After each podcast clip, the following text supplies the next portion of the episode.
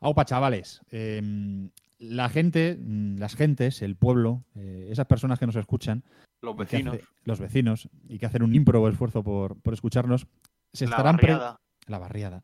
Se estarán preguntando, "Eh, ¿y, y estos cómo es que sacan un programa de Navidad cuando está a punto de terminar el año?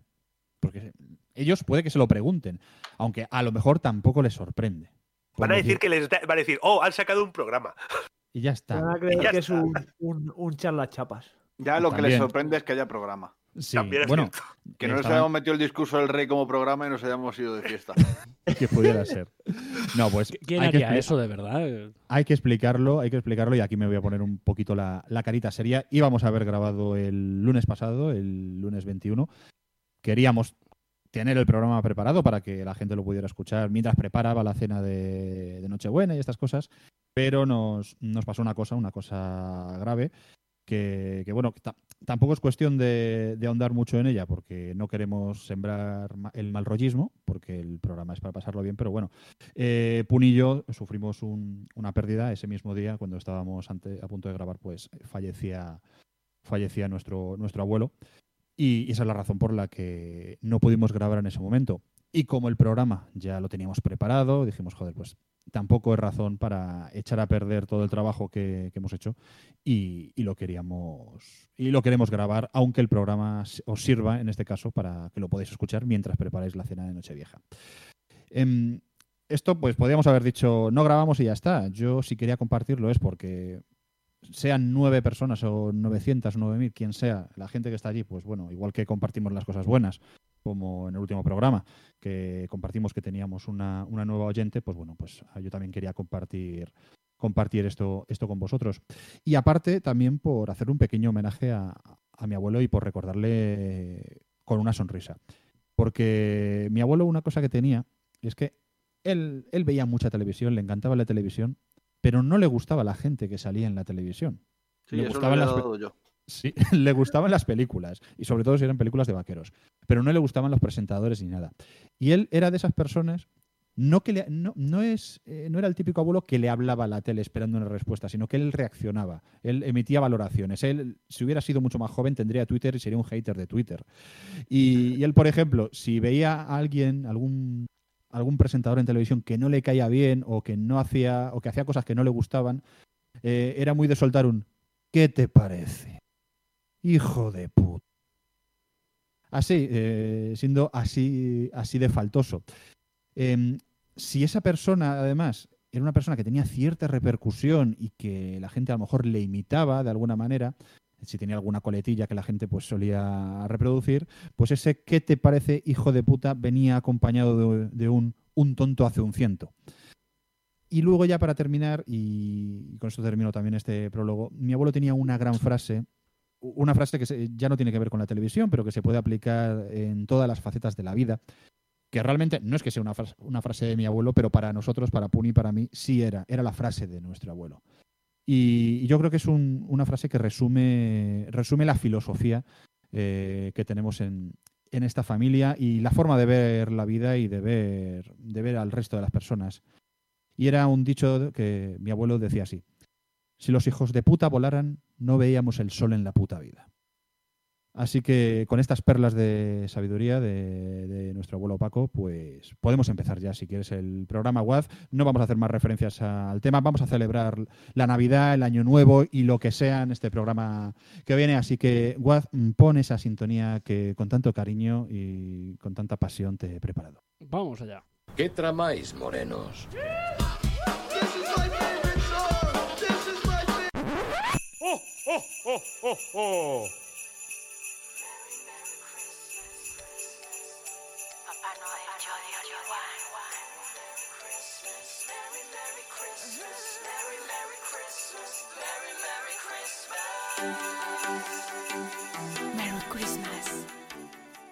Hola a todas, hola a todos. Esto es La Casa de mi Hermano, programa número 10 de la séptima temporada. Gracias como siempre por estar ahí al otro lado del reproductor.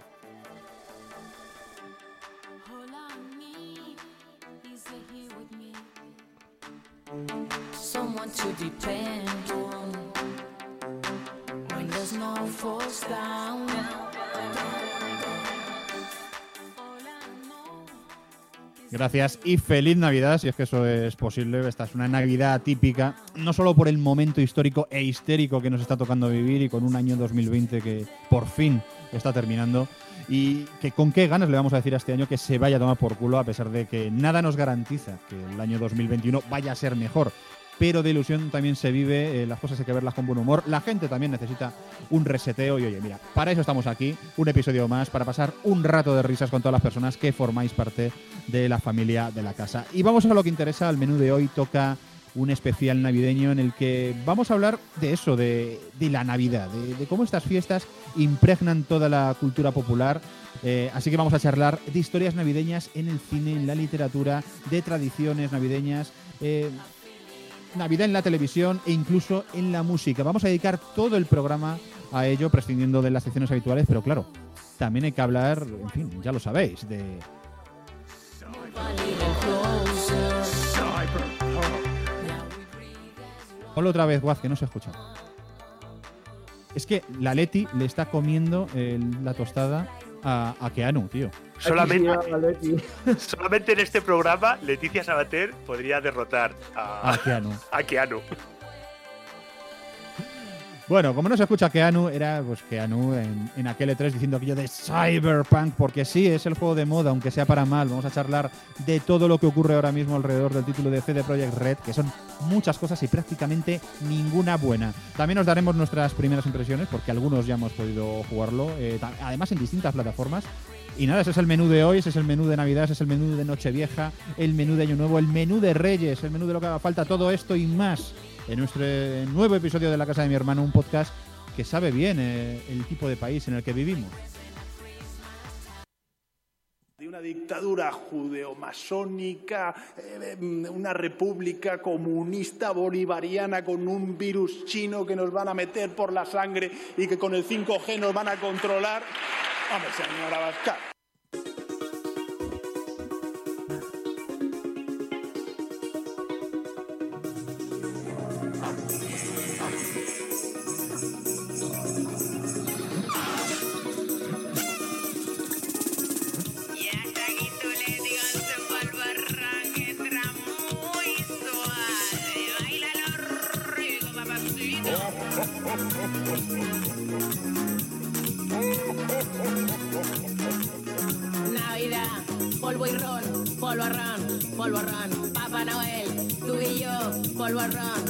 Vámonos, Y aquí está un programa más repartido por la geografía madrileña hasta que vuelva a ser seguro reunirnos para echar unas cervezas y unas risas. Está aquí el equipo médico habitual, Jojo, Puni, Víctor y Guaz, que están manejando el instrumento. Guaz, Perdiéndome. ¿Qué pasa?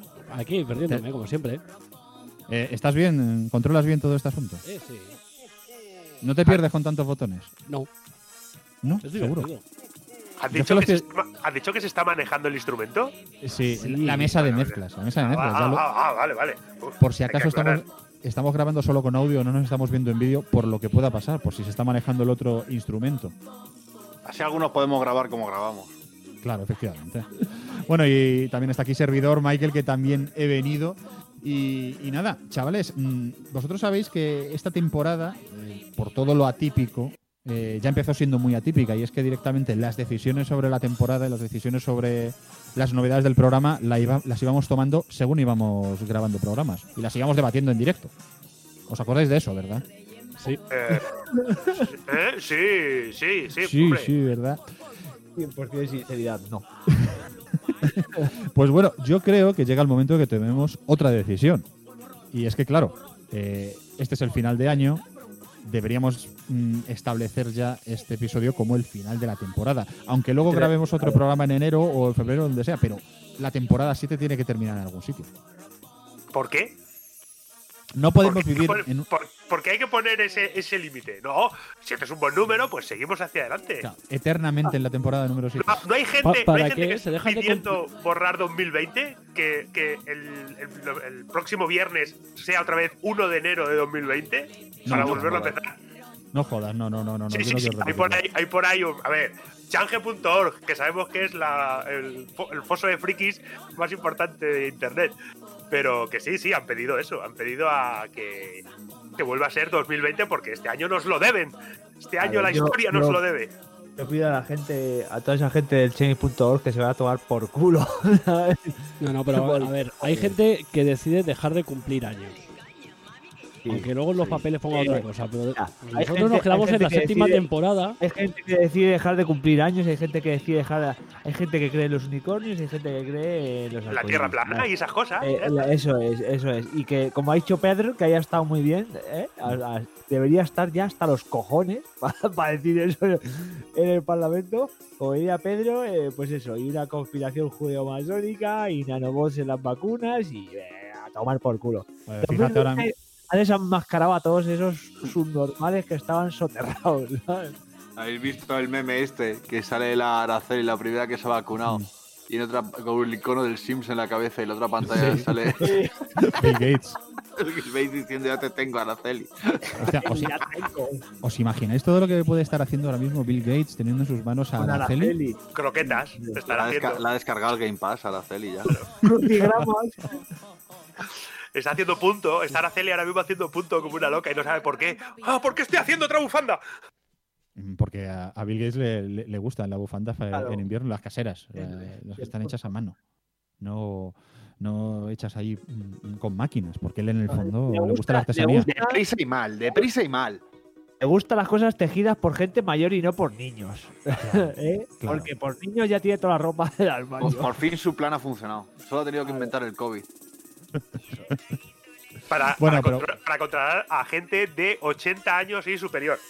Eso es, eso es. Bueno, pero entonces, volviendo al Ejército tema de que nos yayos, ¿eh? Hostia, Bill Gates con un ejército de yayos, ¿eh? Hombre, pero de momento, ya verás cuando te vacunen a ti y, y dejes de quitar eh, la renovación de, de Eh. Game Pass. Te digo, te digo, primicia, primicia. Yo no me puedo vacunar Ah, porque eres alérgico. porque soy alérgico a medicamentos, además. Todos pues todos controlados por Bill Gates y yo seré Menos la tú. resistencia. Así, así es como Víctor se convirtió en Will Smith en Soy Leyenda. Claro.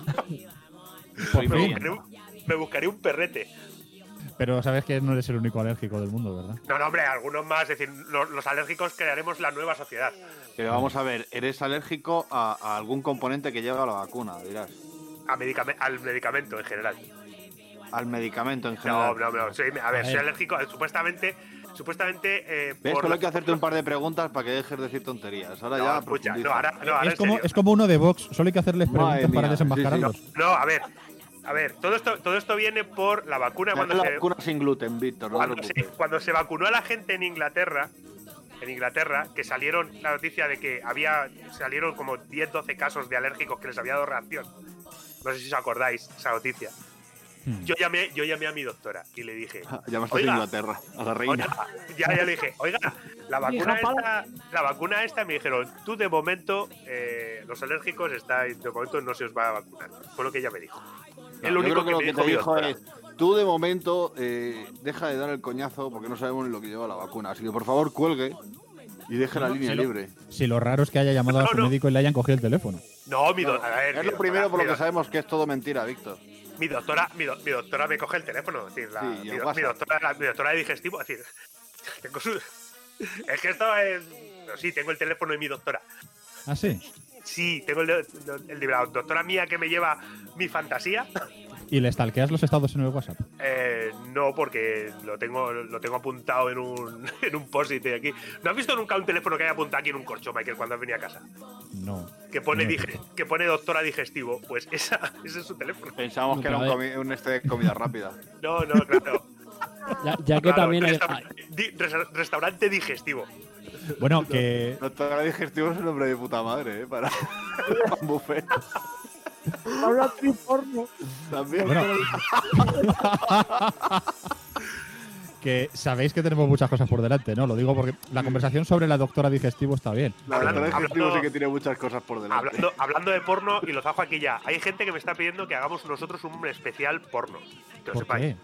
Pero No lo sé, pero hay gente, hay gente que quiere que lo hagamos. ¿Por qué? Porque se dijo en el programa anterior. Ah, es o algo verdad. así. Ah, ¿se es dijo? verdad que Sí, sí, Víctor. Hacer un especial porno, pero como cuando hice yo la reseña de aquella película de Claro. Doctor Who, o sea, Ah. simplemente em, sin No es mencionar que la parte brota- psic- brotado la originalidad de repente de la No, misma esto- manera esto- en, diferentes núcleos. Demuestra que no escucho. el- Después de hacer el programa, pues ya está hecho. Yo sí lo escuché, ¿eh? Yo, Ah, lo estuve escuchando No, no, lo que sí, hiciste y se me gustó mucho, ¿eh? Se os fue mucho, se os fue mucho la olla, estoy orgulloso. Tenemos un comentario acerca, lo vamos a leer entero. No creo.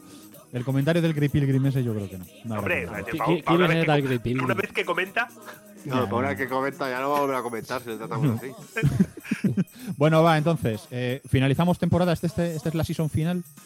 Hombre, Y ya- claro. Y ya iremos con la octava temporada a tope de Octarino la- el mes que viene o cuando sea. Uh, Doctarino, qué rico.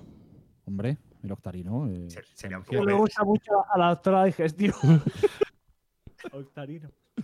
Bueno, va, eso pues, pues eso ya está, eso por, por un lado. Y yo creo ya que está, ya. programa hecho entonces. No, no, esto es el, el- el Ah. largo prólogo que estamos echando, que es súper divertido con la doctora digestivo, pero yo creo que ya podemos meternos en harina, porque además, como hemos dicho antes, además en, el- en la introducción, como hoy es un programa especial, un programa navideño, pues también hemos querido dedicar todo, vamos a dedicar toda esta primera hora a charlar sobre este, este juego de moda, el cyberpunk. ¡Te El odio! asunto. ¡Te odio! Lo he dicho a posta porque sé que te iba, te iba a joder. Y- ¡Te odio! Así que nos vamos a cargar. Odio, Todo me voy a mi habitación a escuchar Deftones. No, me voy, a, me voy a mi habitación a seguir escuchándoos, porque es donde estoy. Pues somos mejores que los Deftones, las cosas Se, se va a escuchar My Bloody no sé Valentine quiénes son. o alguna cosa así de emos. Sí. Que eso, vamos a cargarnos entonces el boletín, las secciones, lo que haga falta y nos vamos directamente al debate. Vamos a debatir sobre, sobre Cyberpunk. Y claro, si vamos a debatir, qué mejor que introducir el contenido con la sintonía del programa de debates por antonomasia, Guaz.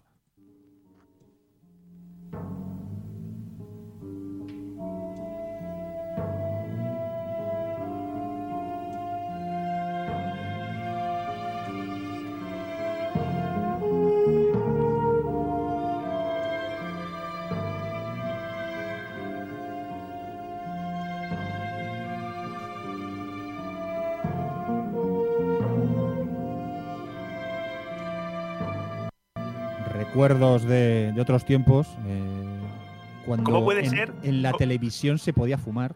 Eso te iba a decir, ¿cómo puede ser que, que esté en mi casa y me llegue vuestro puto humo? ¿Qué Porque tengo abiertas las aquí? ventanas, Víctor. Y había que haber, Gua- a ver, pero había que ¿Qué haber más se te puesto escucha, Guaz, de repente? A ver, ahora mejor. Ahora sí, ahora sí, ahora sí. muchos botones y se pierde. No, no he tocado nada. Que, Bueno, pues, que hay, que poner una, hay que poner una peli antes. Eh, bueno, pues que la gente se busque una película, se la vea y luego ya. Una peli ciber, cyberpunk. Cyberpunk. Eh, Pues, Metrópolis. efectiva- Primero, ¿Eh? un qué grande es el cine Sí. con Metrópolis y dejamos el humo que vaya de un estudio a otro y empezamos con la clave. Bueno, pues efectivamente, para el que no reconozca la sintonía. era- Oye, antes de nada, una cosa, Sí. una pregunta Sí, sí. sí. muy cyberpunk. ¿A vosotros también pon- os ponen en el Discord, general Discord, como superusuario? Eh, Mm, No. No. Oh. no, no me parece super usuario. Pues a mí me pone superusuario. ¿Eres, eres, super- eres un superusuario? Me lo he desbloqueado. ¿Tienes Amazon, Puni? ¿Eh? ¿Tienes Amazon? Tengo, sí, lo tengo, pero no lo he Pues conectado. ¿No lo tienes conectado en el Discord? Puede ser que te avise por eso, porque hay una promoción de superusuario. Ah, yo creo que no me pone como superusuario. Me he quedado como, pues vale. Ah, pues a mí no me sale eso y ¿Te, también tengo te ha sacado, ¿Te ha sacado el platino de Discord? ¿Se pueden sacar logros en Discord? ¿Cómo es esto? Llego a todo.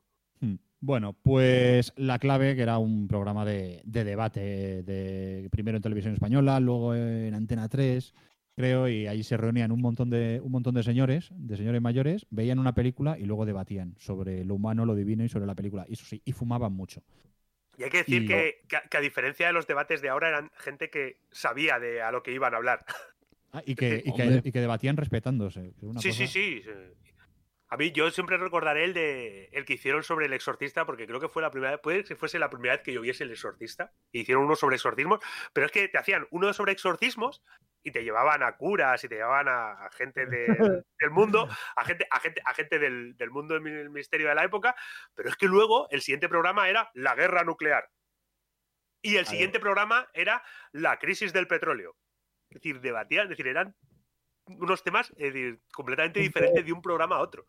Gente que quería tener a la, a, a la ¿sabes? Tra- muy tranquila a la, a la demás, a la demás gente. ¿sabes? Hombre, a ver, a ver, eh, eh, la clave y documentos, y documentos TV son el comienzo del metiendo miedo. Hostia, Uf, es sobre todo la música- sintonía ese de Paris, Texas de TV Documentos era TV. mal rollera. Que era una Esa la peli, de- si no recuerdo mal. La de. La de. el- el- el- eso que era como niebla, ¿no? El fondo blanco. Sí, salieron cada ajuste, era como, como ruido Sí, sí, blanco. Gente, gente- gen- sí, y gente sufriendo de fondo, ¿no? Sí. Algo así. Y, y lo- y los temas de documentos TVs eran El hambre en África. ¿Qué, prese- qué presentador más carismático ese hombre. ¿eh? Y qué buena la imitación de, de Corbacho. Corbacho. Sí, de Pero- borracho en Track su éxito en la Verdinale. Llega hasta ese no, nuestras ese es el guerrero rojo, ¿no es ese? Ese es No, Días ese de días de cine. Ese es Gasset. Oh. Ese era el que, Ese el que se iba a los anuncios mandando tomar por culo a los anunciantes. Y ahora sí. váyanse, al- ahora aprovechen para ir al baño porque nos vamos a los vamos a ver. anuncios. Sí, sí, decía, decía en plan de. Y ahora, porque me, obli- porque me obliga la dirección de Radio Televisión Española, hay que poner anuncios. Hmm. Quédense delante de la pantalla y no cojan ese peligroso objeto que hay en sus estanterías llamado libro. Podría hacerles pensar. Hmm. Era. Bueno, pues entonces, qué hablando buena de, la televisión de aquella época. hablando de sufrimientos y de gente pasándolo mal, pues vamos a hablar de, de Cyberpunk, que joder, que era el juego del año. Estaba, bueno, tenía avisos de, de convertirse en el juego del año. El hype estaba por las nubes. Eh, no sé, eh, la prensa nos decía, Buah, ya lo hemos probado y es acojonante. Oye, que en cierto sentido lo ha conseguido, ¿eh? Lo del juego del año, sí. Sí, claro, hecho, hombre. Se ha cabreado mucho la gente de CD Projekt Red porque ha habido una, una publicación online que con esto del clickbait pues también a lo mejor se ha pasado un poco de frenada y dice decía que, que Cyberpunk 2077 era el juego del año de la misma manera que en su momento Hitler fue el hombre del año para la revista Time. O sea, que era, era por Porque es todo lo lo malo. mismo. Claro, es lo a lo- mismo. a lo mejor comparar un estudio de videojuegos con Hitler Un estudio Es de videojuegos polaco. Polaco. decir, polaco, ¿eh? que esa, gente lo pasó muy mal con Hitler. Esa gente lo pasó muy mal con los nazis. Luego ahora ellos se dedican a tirarle piedras a los homosexuales, pero eso es otro tema. Bueno, pero porque los tiempos cambian. Claro. Costumbres es heredadas. Claro que sí. Entonces, claro, eh, es que Cyberpunk ha puesto. Ha, mostrado las vergüenzas de, de toda la industria. Desde, desde los todos, ¿eh? estudios, desde De los todos. estudios a la prensa especializada. Incluso a Keanu Reeves. No tiene Incluso- bastante ya ese hombre con lo que ha pasado. Hmm. Pobrecito mío. Pobrecito mío, con todo lo que ha pasado. Y él, claro, es que además yo todavía recuerdo eh, una noticia que decía CD Projekt Red que Keanu Reeves ya había jugado a Cyberpunk y que le encantaba. Lo había Hombre, pasado. claro, es decir, es que piensa el ordenador que tiene Keanu Reeves, ¿no? Claro. Lo montó, Es que- montó Henry Cavill. Claro. Es que No, es que de hecho yo he visto, o sea, jugando y alguna cosilla, porque claro, con, con el tema de los bugs, que, Hmm. o sea, si el programa lo hubiéramos hecho hace unas semanas, tendría muy- una opinión muy diferente del juego, pero ya, ya estoy un poco hasta la polla. Pero por tema de bugs hay veces que dices, bueno, ¿esto es un bug o es que es así? Y te toca ya buscar en YouTube. ¿Esto, Eh, ¿esto está mal o es Cyberpunk? De verdad. Está mal él, mí estoy mal yo, eres A ver, yo creo, eres yo tú. creo que el coche, yo creo que el coche, que el coche salga volando porque se choca contra una papelera es bug. Hmm. Eh, bueno, no que- sé, eh, hay gente en España que te podría decir que no. pero ¿Lo de Carrero Blanco es un bug? Ah, Ah, A ver, Lo de Es que yo Farruquito los, fue un los vídeos que he visto, en los que he visto cómo hacer alguna movida porque no sabía si era bug o que yo no estaba llegando, eh, o sea, el juego funcionaba, o sea, lo veía bien. Desde luego, no igual que a mí. A Es que ver, vamos a, vamos a, recopi- a recopilar un poco todo lo, lo que ha pasado. Recordemos, Cyberpunk se ha retrasado en más de una ocasión. En algunos casos se retrasó, llegó a retrasarse medio año. El último retraso era ya directamente de unas semanas. Eh, el estudio que había prometido por activa por pasiva que no iba a hacer crunch a, a, a los desarrolladores, pues mintió. mintió, eh, se vieron obligados a hacerlo. Luego decían que bueno, sí, que era crunch, pero que les iban a pagar las horas extras muy generosamente. Ya, pero si haces horas, si haces horas extras voluntarias, claro. a lo mejor, ¿sabes? A lo mejor, eh, vale, pero si son involuntarias y estás obligado, pues entonces a lo mejor es, ser- es de ser un poco hijo de puta. Era, era, un- era crunch, dijeron, es crunch pero poco. Crunch, pero poco. Para arreglarlo va a ser Turbo Crunch, ¿sabes? O Claro, sea, es que es lo que te- debe estar pasando ahora. Luego decían que bueno que, que el juego se, ve- eh, se veía de puta madre, que buah, que le íbamos a flipar y que realmente que el juego está terminado, pero que lo, que- lo que estaba dando problemas eh, eran las versiones de las consolas antiguas de, Ah, de Xbox One y de PlayStation anunció. 4. Claro, Es que, es que yo creo, yo creo que aquí llega el, el verdaderamente punto clave. Es decir, si CD Projekt es sincero y dice, a ver señores, el juego se nos ha ido de las manos y es imposible que en One y en PS4 vaya a tirar. Va a salir para la 5. Y en marzo, y en marzo lo sacas para 5 y Series X como tienes planeado, que no sé yo si les dará tiempo. Mm. Y ahora en marzo sacar el- la, la edición upgradeada, teniendo en cuenta que tienen que, todo lo que tienen que arreglar. Oye, pues vas a tener a un montón de gente ca- cabreada, pero vas a ser más honesto, tío. Ya, pero renun- renunciar a. ¿cuánta- a mil- 8, cuántos- millones de res- 8 millones de reservas. No, no, no. eh, ¿cuál, cuál es el parque de consolas ahora mismo? A ver, ya sé que renunciar a un, eno- a un parque enorme de consolas, pero 10 millones Pero- de PlayStation 4 y unos 50 y pico altos 60 de One. pero te estás. Pero, a ver, el problema, yo creo que mm, ya lo hemos hablado alguna que otra vez. El problema que tiene CD Projekt es que son muy populistas y juegan siempre la carta de que nosotros somos primeros jugadores. Es la carta de que como somos siempre jugado- somos los jugadores primero, eh, eso te podía funcionar con hasta The Witcher 3. Ya, ya que eres un equipo grande, eso de jugadores primero ya no te funciona. Ya no es no que sea puede- un equipo grande. Es que, tío, si, eh, Manolete, si no sabes torear, ¿para qué te metes? ¿Sabes lo que Claro. No, entonces, no, entonces, si el CD Projekt se, se nos había ganado, es decir, nos- se había ganado nuestro cariño por todas esas cosas que había hecho en favor de los jugadores. Crear, es decir, no solamente todo lo que regalaron con The Witcher 3, que regalaron una cantidad de DLCs en la primera semana de Witcher 3 acojonante. Estéticos, DLCs estéticos. Ya, ya, pero era un montón de. Era un montón. Pero, oye, era un montón. eh, estéticos que Ubisoft te los pone a cuatro pavos. Es, decir, es como decir que los Reyes Magos son buenos porque te tiran caramelos de, de la caixa. Vale, no, vale, perfecto. Vale, y, y la, y- y la de veces, y la de veces, en, en este, ¿en cuántas E3 han regalado el, el, el Witcher 3? En dos E3, por lo menos lo estuvieron regalando. Eh, Totalmente.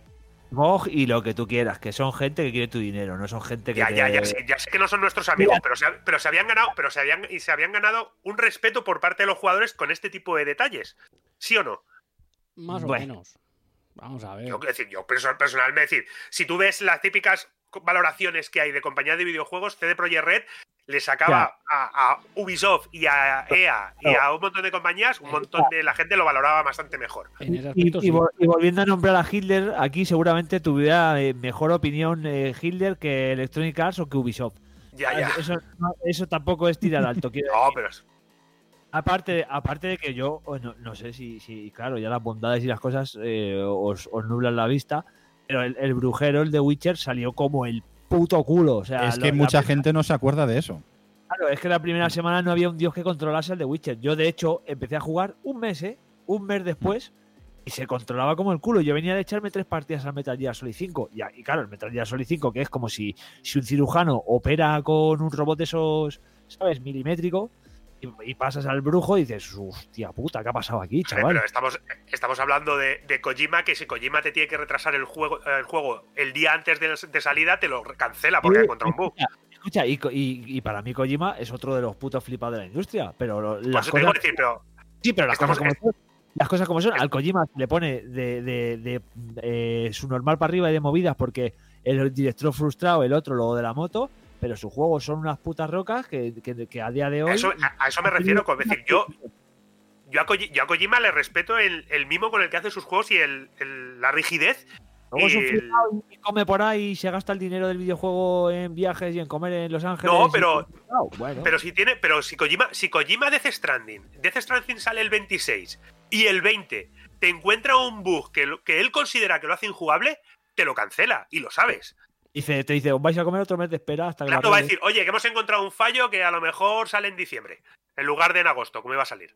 Claro, Entonces, que por, por eso digo que CD, que CD Projekt podía haber hecho exactamente lo mismo. Ya, Pero CD Projekt, CD Projekt, Víctor, el problema que tiene, bueno, tenía varios, pero uno de ellos eh, es que cotiza en bolsa. Ese, Hab- claro. Había una presión tremenda por- para que el juego saliera este año por parte gente de, quería de todo el mundo. Claro, Claro, por la gente que, que les da el dinerito, ¿sabes? claro. Eh, Y luego, pues fíjate, sus los han mismos caído que casi, han un, demandado casi un ahora. 30%.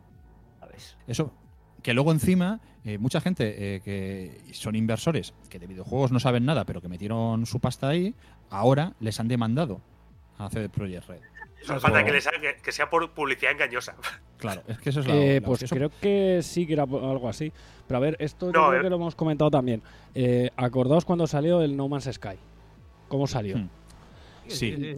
Pero hay una diferencia Hay- hay muchas grande, diferencias. Que, que No Man's Sky es un juego hecho por cuatro colegas. Eso Y no es, Man's es- esa y es No la Man's principal. Sky- y, y No Man's Sky solamente afectaba a PlayStation en su momento. Eh, y a Era la que pagaba en su momento. Salió también Claro, en pero me ¿eh? refiero, pero me refiero cuando, cuando No Man's Sky llegó a One, por ejemplo, Nah, estaba ya depuradísimo. Claro, sí, sí, eso sí, pe- pero, pero el, eh, la, la hostia principal y las prisas también fueron prácticamente las mismas. Mm, Vamos a decir Pero- que prácticamente por el mismo motivo, porque.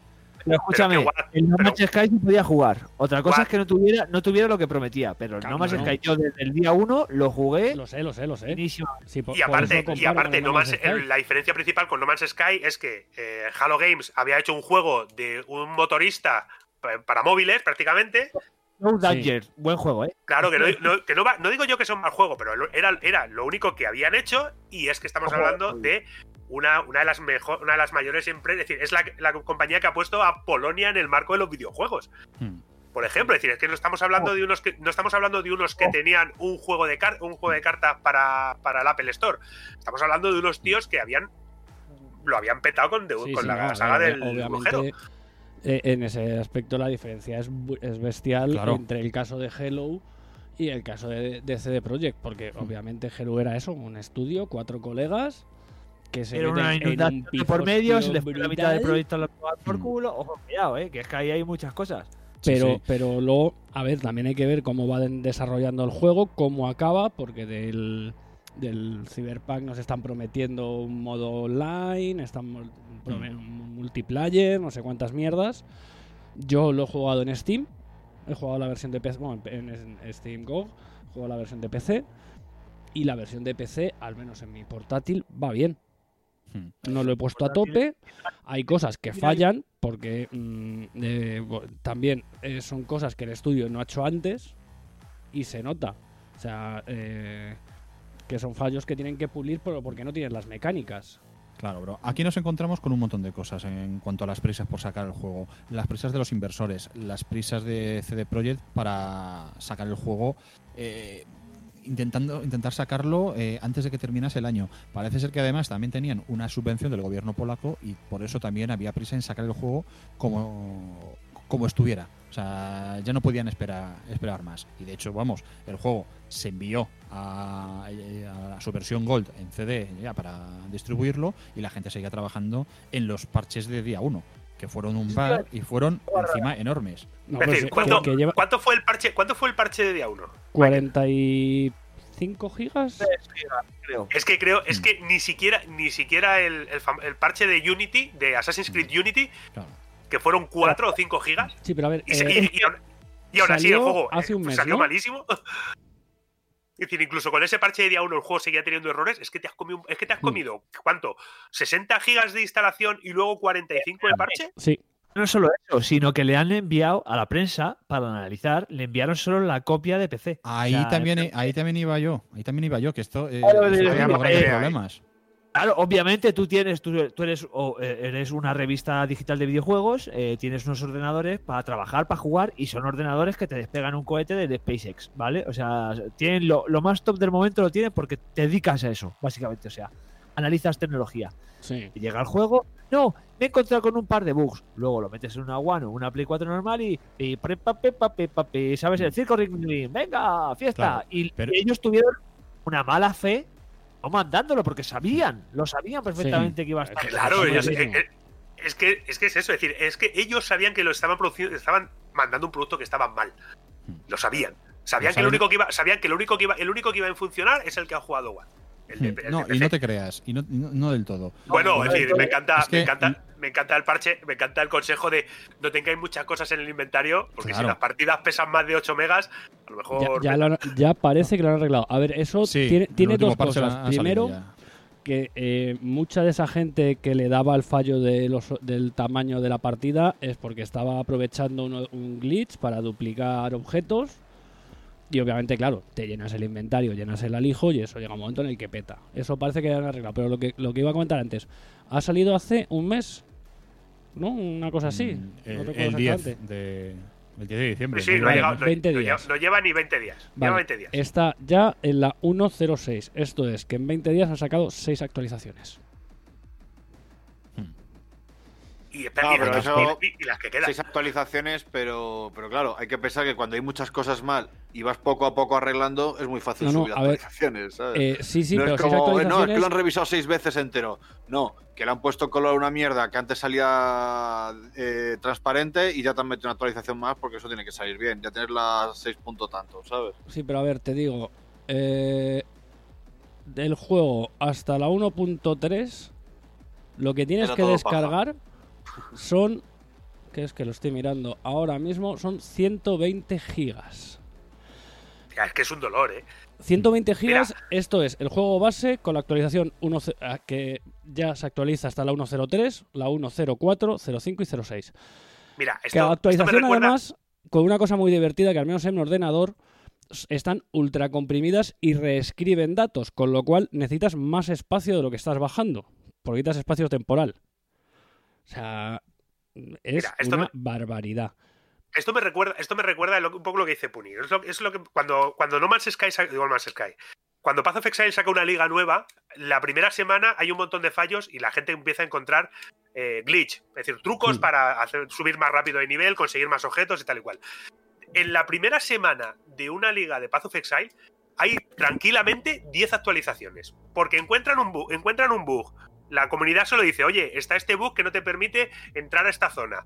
Lo arreglan, parche al día siguiente. Entonces, en- entonces es eso, es decir, es arreglar. Bufean una cosa, nerfean otra, marcha. suben otra, parchean esto. to- Sí, claro, sí, por, ¿no? eso te- pues por eso digo, decir que mm, a, lo pero mejor, a lo mejor a lo mejor lo que tienes que decir yo no soy informático y tampoco y tampoco entiendo mucho, pero coño, comete una come- una, una semana, haces un parche gordo y no estás no estás metiendo 15 actualizaciones en una semana, tío.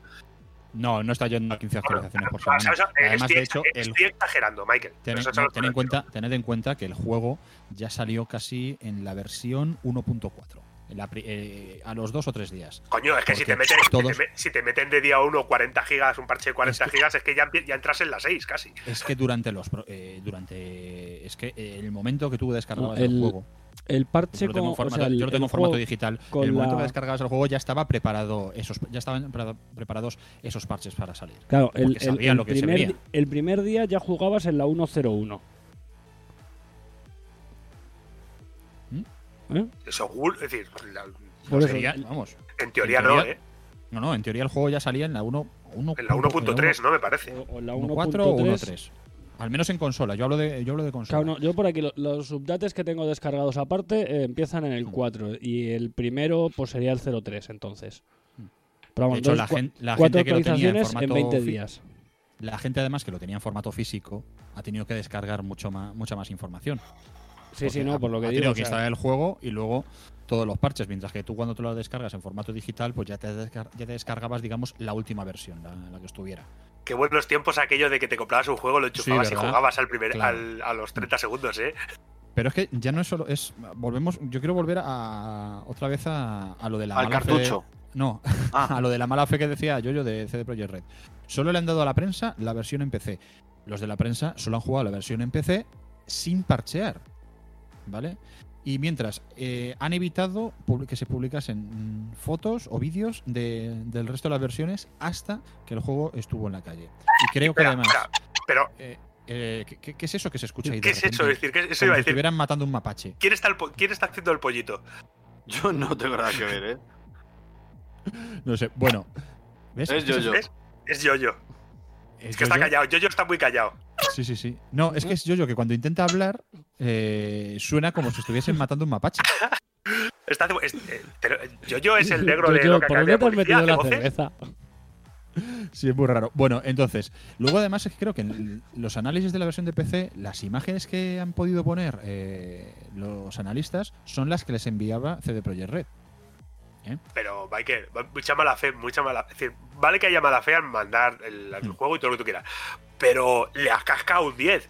Muchas ahí voy, es que ahí voy. El juego en PC no es perfecto. El juego en PC tiene, mm, a lo mejor no tiene todos los fallos de rendimiento que tiene en Xbox eh, One y en PlayStation 4. Ni siquiera en Series X y Play 5, porque recordemos que las versiones de, de las consolas de nueva generación realmente Sale en eh, marzo. no, salen en marzo, mediante un parche de actualización. Eh, la gente que está jugando en Play 5 y en Series X están jugando, digamos, en la mejor versión posible o a lo, a lo mejor que podría aspirar una consola de antigua generación. Están jugando, es decir, los que tienen una los que tienen una 5 están jugando en una PlayStation 4 Pro. Eh, mejor incluso. menos. Algo mejor incluso que una PlayStation 4 Pro, pero vamos, eso. Entonces, y me dices eh, que con todos los problemas que hay, con otros de los que quiero que hablemos que ya no tienen que ver con bugs, ¿vale? Y con todo eso, aún así, la prensa, la gran mayoría de los medios le pone dieces a diestro y siniestro. Que para una persona que le puso un 7, una chica, no sé de ahora, no recuerdo ahora mismo de qué medio, le empezaron a caer palos y la gente acosándola por, por Twitter, a otra chica, a otra analista, que lo único que hizo fue quejarse de que había escenas que ella, como, como enferma de epilepsia, le, provo- le podían provocar ataques. Y hubo gente que de repente empezó a decir, ah, es que ya están atacando al juego, no sé qué, no sé cuánto. Y le empezaron a mandar vídeos diciéndole que era otra cosa. No, no, no, era, era peor casi. Eran vídeos de otra cosa y en realidad lo que eran eran vídeos que le podían provocar ataques Eh, Eran triggers, sí. No jodas, A ver, Sí, sí, sí. Yo ahí, mm, como ya me lo he acabado, le he metido cerca de 40 horas, puedo, voy, a, voy a comentar largo.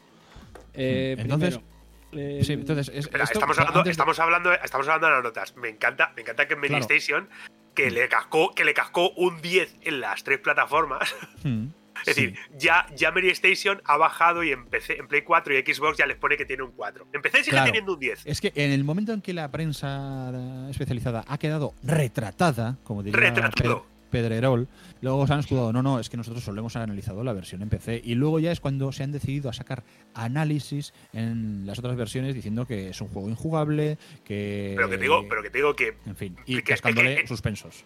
he entrado, he entrado directamente a Mary Station porque yo me acuerdo que cuando salió el juego y tal y cual, eh, Play- PlayStation, es decir, Mary Station, en Play Mm. 4 y en Xbox les cas- le cascó tres dieces. Es que le cascó tres dieces. Un 10 en. PlayStation 4, un 10 en PC y un 10 en Xbox. Y, ahora ya la página está ya, ya retocada, ya pone que un 4, un 4 y un 10. Y luego sí, te pone, tiene aquí el disclaimer de, no, que es para... el, análisis lo hemos hecho en PC. ¿Sabes? En fin, ver- vergonzoso en, en todos los sentidos. Y esto además, a qué nos lleva? Pues a desconfiar mm, de cualquier lanzamiento de primer día que venga, por ejemplo, ahora mismo de CD Projekt Red. Porque el juego mm, puede mejorar muchísimo con todos los parches que quieras. Eh, van a sacar un parche gordo en enero y creo que otro en marzo o algo así. Y el juego, pues bueno, pues mejorará muchísimo y se acercará eh, probablemente a, a lo que prometían en muchos aspectos, sabiendo de las limitaciones que tiene en las consolas antiguas, que eso está clarísimo. Yo no espero jugar en mi Xbox One al mismo nivel que una Series Mira, X o mira, es- seguramente, seguramente cuando salga en marzo en la actualización esta gorda, le- tanto en One, en One como en 4 va a ir muriendo el juego. Y lo sabemos. Mm. El juego se va a quedar en una, en un 2.1, por ejemplo, y Mm. ahí va, y ahí va a morir en las consolas en- de vieja generación. Hombre, y lo claro, sabemos. porque no lo pueden mejorar. Llegará un momento que digan, esto es lo que podemos dar. El problema Claro, pero es es que, a lo mejor el juego necesitaba pues un año más de desarrollo. de verdad, de verdad, de verdad, ¿vosotros veis que pueda soportar un multijugador en Play, en Play 4 y en No, One? no, en las de ahora ni de coña. Si no puede casi con el juego. Por eso digo, es decir, es decir, un multijugador, es decir, un, un, cooper- es decir, un, un modo online, un, No. unos minijuegos, es decir, ni siquiera un minijuego de carreras es capaz, lo soportaría. Mm. Yo creo que no, es decir, es que para si lo juegas en medio del desierto, lo mismo. Claro, si lo, jue- si lo juegas con, con la- los gráficos al mínimo y, eh, y viéndose las rayitas como si fuese esto el cortador de césped, Eh, sí. La película ojo pues que- a lo mejor sí. Y ojo que yo realmente yo no me he encontrado ningún todavía. A ver, yo debo, a, a lo mejor debo haber jugado 10 horas en todo este tiempo. Porque, y, muchas veces además el juego está más en pausa que, jugando porque me reclama el lechón. Pero eh, es que, no sé, es que aún así, o sea, aunque yo no te digo, no me he encontrado todos esos bugs que me puedan joder el juego, sí que ve- ves bugs muy feos, eso de que sacas una, pistola y lo único que ves es la mano disparando, pero no llevas nada, eh, que no cargan bien las texturas, eh, un bug como el que se encontró mi hermano el primer día, que de repente está en un bar y hay una chica sin piernas sentada en la, sentada en la barra. ¿Qué pasa? O- La gente sin piernas del futuro Claro. no puede irse a tomarse Claro, unas o, yo iba, o yo iba conduciendo y de repente atropeche, apro- atropellé a alguien que no estaba allí y que apareció de la nada en el desierto porque empecé siendo un nómada.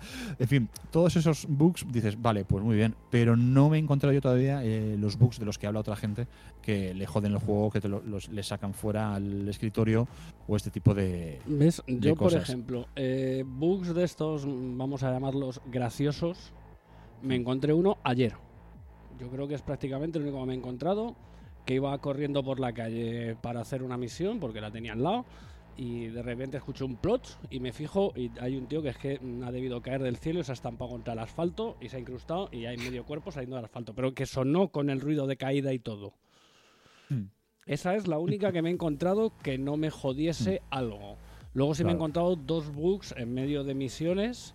Una, una misión secundaria que total no sirve, pues eso, sirve para echar el rato. Que eh, si no llevas equipada una pieza distinta, nada en el juego te dice que Mm. tengas que cambiar esa pieza para poder continuar. Y otro eh, en una misión de las principales, que a la hora de tomar una decisión fundamental, Mm. pues mm, si yo tomaba la decisión que quería tomar, el juego me, se quedaba totalmente bloqueado. Mm. Y no tenía ninguna opción. Y probé 17 formas hasta que una de esas dije, dije- y leí por ahí, ah, coño, pues le ha pasado a más gente. Tienes que, tienes que hacer lo otro. Dije, pues no quería, pero Oye, vamos a ver si recuperamos a Jojo, porque ca- cada, vez que yo le veo que intenta hablar, suena eso, a, a un pato ahogado o a un disco haciendo scratch. Jojo, ¿estás entre nosotros? Manifiéstate. ¿Ves? Veo la lucecita. Veo, ve- ve, está hablando, está hablando, pero parece Alvin y las ardillas. Está, está en Cyberpunk, está en el 2077. Viene desde, Jojo, viene sal, desde el futuro. sal y vuelve a entrar. Sí, yo creo que será lo mejor. Sí, nos dice por el chat interno, salgo y entro, hijos de puta. Bueno, fils de put. Eh, que porque su tronco habla idiomas. Pues Bueno, yo, volviendo sí. al tema de los bugs, eh, por lo que estoy viendo entonces, eh, soy el que más... Porque Watt juega en PC, ¿no? Y tú en la, en la FAT. Sí, yo en la, en la primera que es Boss One. O sea, tú tienes una, una, E- Una S. ¿no? Una S, o sea, que en teoría es mejor. Me he cuidado y tengo una S. Sí. Eh, en teoría es mejor, pero estoy teniendo, o sea, a lo mejor eh, menos bugs que tú en lo que es en tiempo, Mm. pero preferiría los tuyos, porque a mí, por ejemplo, no me suele pasar tanto lo de la pistola o que me aparezca gente de repente. Mm. A mí lo que me pasa mucho es que a lo mejor, o sea, el más recurrente es que se me raya la historia con las conversaciones. En plan, estoy hablando con un tipo y la misión me dice luego que salga a hablar con otro fuera y de repente se raya y me pide que vuelva a hablar con el tipo con el que acabo de hablar. Pero como ya he hablado con él, pues la conversación se- con él se queda en bucle. No puedo ir a hablar con el otro, o sea, pero de momento es verdad que el juego tiene mucho autosave y no me ha Mm. sucedido nada que no haya podido directamente decir, bueno, pues cargo partida y se quita y efectivamente se arregla. Pero sí me pasa cosas también de ese estilo o, mm, por ejemplo, lo de sacarme al escritorio, a mí sí Mm. me ocurre y últimamente me ocurre mucho. Y sobre todo me ocurre cuando hago algo concreto. A lo mejor, a lo mejor tengo que ir a algún sitio y, por ejemplo, ayer estaba jugando, tenía que ir a, a un garito porque hacer una misión y había un viaje rápido y digo, bueno, pues me deja allí al lado, lo cojo.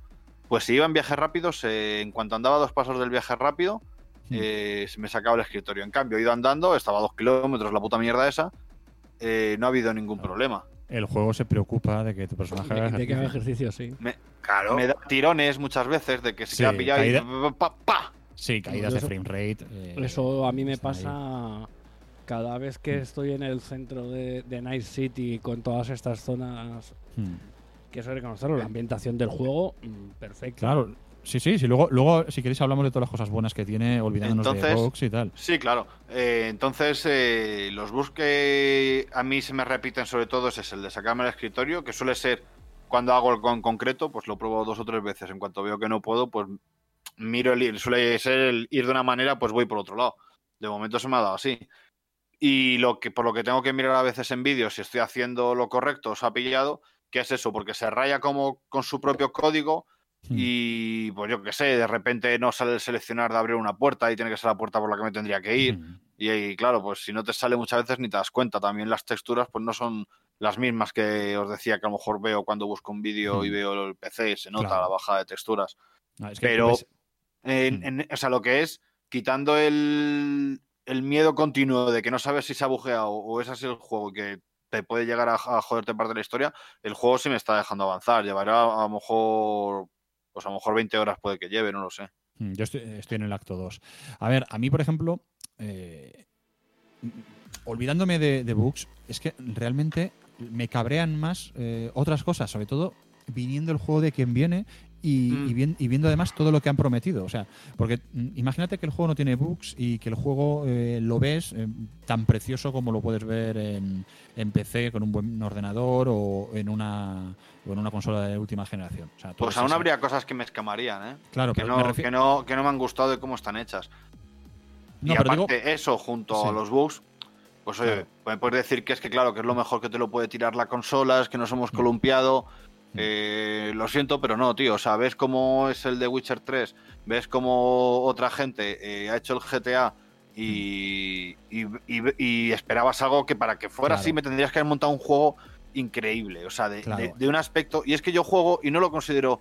Es diferente, pero no lo considero mejor que un GTA, un Fallout o un Witcher 3. Ahí, claro, es que es ahí donde. En ningún aspecto. Claro, ahí donde voy. No, pero yo, imagínate que el juego se ve gráficamente espectacular, ¿vale? Y yo he visto vídeos con, del juego corriendo en, en buenas máquinas y dices, qué bonita es eh, esta Next City. Yo la que veo, pues la veo bastante más sucia, bastante más despoblada y más feota, ¿vale? Pero imagínate que el juego sí se ve espectacular. Si a mí lo que me jode es precisamente todas las cosas que prometieron como juego de rol definitivo y no ha sido así, o como juego de mundo abierto definitivo.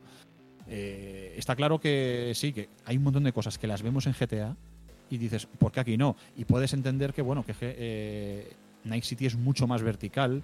eh, no la puedes comparar, no puedes comparar Night City con, por ejemplo, lo que es en Red Dead Redemption, que es hay mucho campo abierto, hay mucho, mucha naturaleza, mucho bosque. Aquí tienes que tener mucho más movimiento, eh, edificios mucho más grandes. Y eso es lógico que ahí es donde se resienta en, la comparación, pero- en la comparación gráfica y estas cosas con GTA. Pero yo lo que voy es que yo en GTA puedo hacer un montón de cosas y aquí no. Y aquí me Claro, claro. Aquí me prometieron, por ejemplo, joder, es que, fija, para que te hagas una idea, esto lo comentamos además el primer día tuyo, cuando estuvimos hablando sobre el juego. El juego te permite que personalices el color de pelo como quieras, los ojos y tal, o sea, a la hora de hacer el personaje. Te permite Tamaño de tu- el tamaño de tu polla. El tamaño, puedes tener un pollón descomunal y a, la, y a la vez unas tetas estupendas. O sea, se mete en todo eso. Ah, eso Como sí, la veneno. como la veneno. Te puedes Hombre, hacer a la, a- a la- a la ciberveneno. Te, metes a la te puedes hacer la ciberveneno, pero luego el juego no te deja, te dice, ah, no, pero tienes que ser eh, con este tipo de cuerpo y, totalmente estilizado y tal. O sea, eso no te deja modificarlo. Y luego, yo, al menos de momento, no lo he visto y por lo que he leído me parece que tampoco existe. No puedes variar luego, el, por ejemplo, el peinado de tu personaje. Coño, tienes un juego que supuestamente es la hostia a la hora de personalizarlo, eh, el hecho de que tengas un pollón descomunal solo, solo influye a la hora de que hagas el personaje, porque luego ya mm, te olvidas del tema, porque no lo vas a volver a ver, salvo que te encuentres el bug de. No, no, cada vez de- que te cambias de pantalones lo ves. Ya ves, oh, Dios mío. Sí. Oh, Yo cada vez que me cambio de pantalones digo, cuidado con el tubo torso. Claro. pero, lo- pero luego, sin embargo, no puedes ir- no te han metido una tienda o un, tal, No, una a mí no me nada. un, un sitio para que puedas ir a, a ponerte tatuajes nuevos o cortarte el pelo como te salga de los cojones. Es que imagínate, Michael, ahora otra vez la personalización con todo lo Coño, posible. me estás, vendiendo, me estás vendiendo una personalización brutal del personaje eh, al principio del juego y luego resulta que no la tienes. Eso hecho. para eso en un futuro parche. No, pero es, que, pero es que son cosas así. Las opciones de diálogo, yo al menos de momento tampoco me he encontrado grandes dilemas a la hora de, No. de hacer cosas. No. Te voy a decir Un una cosa. enorme. Ni dilemas ni, ni diferencias, porque por la de veces que he cargado partida hay veces que sí que me han dado cosas por decir, venga, pues esto lo voy a hacer diferente. Y al final no sé si en el futuro me afectará de alguna manera, pero acabo diciendo prácticamente lo mismo, acabo volviendo a la que no quise decir, ¿sabes? Eh, Es como, como en una partida de rol cuando hay dos tabernas y vayas a la que vayas, tú siempre vas a ir a la de la aventura. Sí, ¿sabes? claro. No, pero es que por Hay el hecho, por ejemplo, una gran de crear. parte de lo que dices, de- Puni, y, Sí. y- y- pero en los dos aspectos. Mucho de que el, el juego va, como se dice, sobre raíles y te va guiando y vas a lo que vas. Muchísimo, Que esto, por muchísimo ejemplo, sobre raíles. De hecho, me da por culo los momentos en los que lo único que puedes hacer es darle, alan- dale adelante hasta que llegue. O sea, hay un momento que te estás arrastrando, Hmm. arrástrate, llega hasta aquí, dale a la X. eh, trócamelo todo, déjame que me líe mis porros tranquilo. No, Mm, pero, escucha, pero, por es que hay varias, hay varias, se ve que hay varios sitios, por lo que he estado viendo estas semanas, eh, de- hay imágenes, hay vídeos con escenas en CGI que sí salían en los trailers, que aquí te al final han optado por hacértelas con el motor del juego en primera persona para no modelar mucho más. De ahí, por ejemplo, porque lo que tú dices, el sentarte en un sitio y que te cuenten una movida sin que tengas apenas interacción, pero tienes que estar sentado y que te lo cuenten, o ir arrastrándote, pues eso, que lo podían haber hecho en un vídeo. eh, porque a mí, si me pones. mm, ¿Cómo decirlo? Si me vas a hacer manejar el personaje, que sea para algo. Claro. Dificultad o decisión, ¿para qué coño si no? Claro. No, O te digo una cosa, que le, que le dé al botón y pasemos a la siguiente gráfica, pero que tenga que estar arrastrándome ralentizado para llegar a un punto, como cuando te mueves despacito por algún lado. Mm. Oye, hijos de puta. Es que. Qué desesperación. Y es que encima es en un momento que me recordó. O sea, el Final Fantasy VII es un juego a mí que me encanta. Pues la parte en la que Cloud se le va la patata y te tiras un tiempo ahí dentro de su mente, de aquí para allá. ¡Oh! ¿Cómo la odio? Mm. Ojalá es se que puedes. Es Pues que el juego. Esto tiene unos cachos así que dices. claro. Bueno, ya está bien, ¿no? Mm. Ya está bien. Y es que el juego lo puedes intentar comparar con eh, Fallout 4 o con cualquier otro juego de rol. Pero, en todos pierde. No, eh, en, es- en el, en aspecto, una rol- cosa, en el es aspecto peor rolero, sí. No, es peor juego de rol que Fallout, es peor juego de coches y de tiros que GTA, Mm. eh, es peor juego de rol también, o sea, de, de historia, es peor historia que el del The Witcher. O sea, Mm. es como todos esos, pero sin llegar, o sea, es el bardo. Es Pero- el bardo. O sea, tienes al bardo de los videojuegos. Sabe un poquito de todo, pero, pero no triunfa en nada. Pero, ¿sabes, ¿sabes realmente el, el tipo de juego que, que es? Realmente es un Far Cry. Es Sí, casi un es Far que Cry. además es de mundo Sí. abierto, tan mundo abierto encima como un Far Cry. Eso lo iba a decir antes. Un Far En Cry plan, Just O sea, tú cuando filtras en el mapa, dale a mundo abierto, ¿vale? Porque Mm. hay un filtro que se llama mundo abierto. Entonces, es como, bueno, las cosas que puedo hacer eh, por ahí. Y te salen las cositas que están en azul. Pues si has hecho alguna de esas y has hecho algunas de las que están en amarillo, eh, dime tú en qué se diferencian. Hmm. Pues en nada. Es exactamente lo mismo. Vas, te cargas a los enemigos de una forma o de Hmm. otra. Y luego ya, claro, los fallitos que tiene de tipo... O sea, voy a hacerme una sección que sea reve- reventando el juego. Tú dejas a alguien inconsciente. Vale, pues ya las deja inconsciente, ya cuenta como que no las has matado. Pues luego cuando ya terminas la misión te haces un repaso por los inconscientes volándoles la chaveta. Te cuenta como que, que encima les has matado y te tiro la cabeza. Pero es que luego te coges esos cadáveres y tíralos en los cubos de basura que te van a dar experiencia por sigilo. Muy bien. ¿Cómo te queda? Oye, mira, pues 3 por 1 chico. No, Encima. mira que, y ojo que a mí me mola Ah. esto de esto de que, esto que tiene el juego que también tenía Skyrim, que cuanto más utilizas una habilidad te van dando experiencia Sí. en esa Sí, habilidad. a mí esas cosas pero- me molan. Está bien cuando te dan eh, habilidades de, Claro. de- de ese rollo, pero es que hay veces que te dan un rango extra que te lo puedes gastar en cualquier cosa, no en esa habilidad. Eso Sí. es absurdo. Ya, es que son estas Hombre, esta- claro, es decir, saben mucho sigilo, pero bueno, a este punto me lo voy a gastar en informática. Sí, Eh. es, he ganado mucha experiencia haciendo sigilo y con ella he aprendido pues a hackear que te cagas. Claro. Y luego realmente en, en el juego, ¿qué puedes hacer? Eh, haces las misiones principales y, y las secundarias y ya no tienes. Y ya. Joder, eh, no te eh, prometieron, prometieron muchas cosas y sin embargo, pues eh, no tienes opciones de, yo que sé, de minijuegos o cosas así. Entras en unos recreativos y, y- y más allá del guiño de que ves una recreativa dedicada al bug del The Witcher en el que el caballo volaba y que se escucha la música de- del brujero, más allá de eso, pero no puedes jugar a, a la máquina. Es una tontería, pero son esos detalles que sí que tienen otros juegos que dices, joder. Sí, que podías haber, haber- es decir, vamos a ver, siempre vamos a terminar comparando con GTA, pero le podías haber metido misiones de taxista, misiones de repartidor, misiones de no sé qué, ir por, ir por ese lado, supongo, lo que estaba, Sí, lo que sí, de, de- refiriendo. de- de muchísimas cosas. Es Sí, que no, a ver, tienes. Teniendo un espejo tan grande como- misiones de, de recuperar unos vehículos, tienes unas cuantas misiones de combates de, de boxeo y Sí. unas pocas misiones de matar ciberpsicópatas, que serían como Sí, pero misiones ya de está, pero policía. son secundarias. Coño, yo- pero- está. secundarias y el problema y poca es que yo, por más. ejemplo, recuerdo que The Witcher Ah, bueno, y carreras. era una delicia hacer con lo, cada con lo bien que, secundaria. que es algo que quería Sí, criticar bueno, antes, Sí, da igual. que también hay, hay, hay carreras también de coches con ese maravilloso motor que han creado para llevar los coches, que joder, que dolor. No por lo que me falta para suicidarme. Claro, que- no conducía un coche que- tan mal. que me metan una misión de carrera de, de coches en ese juego. Claro, no conducía un coche tan mal desde el Mafia 3, ¿eh? Que eso Ah, es- a lo mejor lo que mejor se llevan, Desde lo el que Mafia mejor se 1, lleva, he notado yo, son las motos y los minis. Eh, sí, Ya la China me va a vender un mini y le voy a pillar uno. Eh, sí, sí, sí, sí. Hay, hay uno que es como un triangulito pequeño, que lo ves de lado y dices, pero qué mierda es esto. Sí. Pues lo ¿Ese que va? mejor se maneja. Cuanto más chiquitito, Bueno, mejor. Pero que, a ver, a lo mejor es que mm, muchas de las críticas que había, bueno, muchos de los análisis al principio del juego eh, empezaban diciéndote, si piensas que esto es un GTA, esto no es un GTA, esto es un juego de rol. Pero si también decís que como juego de rol también falla, Si es que vale, Entonces- que no es un, vale que no es un GTA, pero, pero chico, ¿tienes coches? Sí, pues ponlos bien. Eh, ¿Me vas a poner carreras? Por más motivo para que los pongas bien. Eh, ¿Va a haber un momento de liarse a tiros? Vale, mm, no es un GTA. Si va a primera persona y tal, está claro que a tiros no es como un GTA. Sería, ahí ya sería más como un Fallout, pero hazlo, hazlo bien también. Yo, o sea, para mí mi opinión es que es un juego que está inacabado, porque tú ves muchísimo trabajo, muchísimo trasfondo en lo de encontrarte historias, eh, hay muchísima cosa que te quieren meter, pero está inacabado, está todo por la mitad. que con todo lo que me estáis diciendo, es decir, volvemos a sacar las vergüenzas. No entiendo ese 90 de Metacritic, es que no lo entiendo.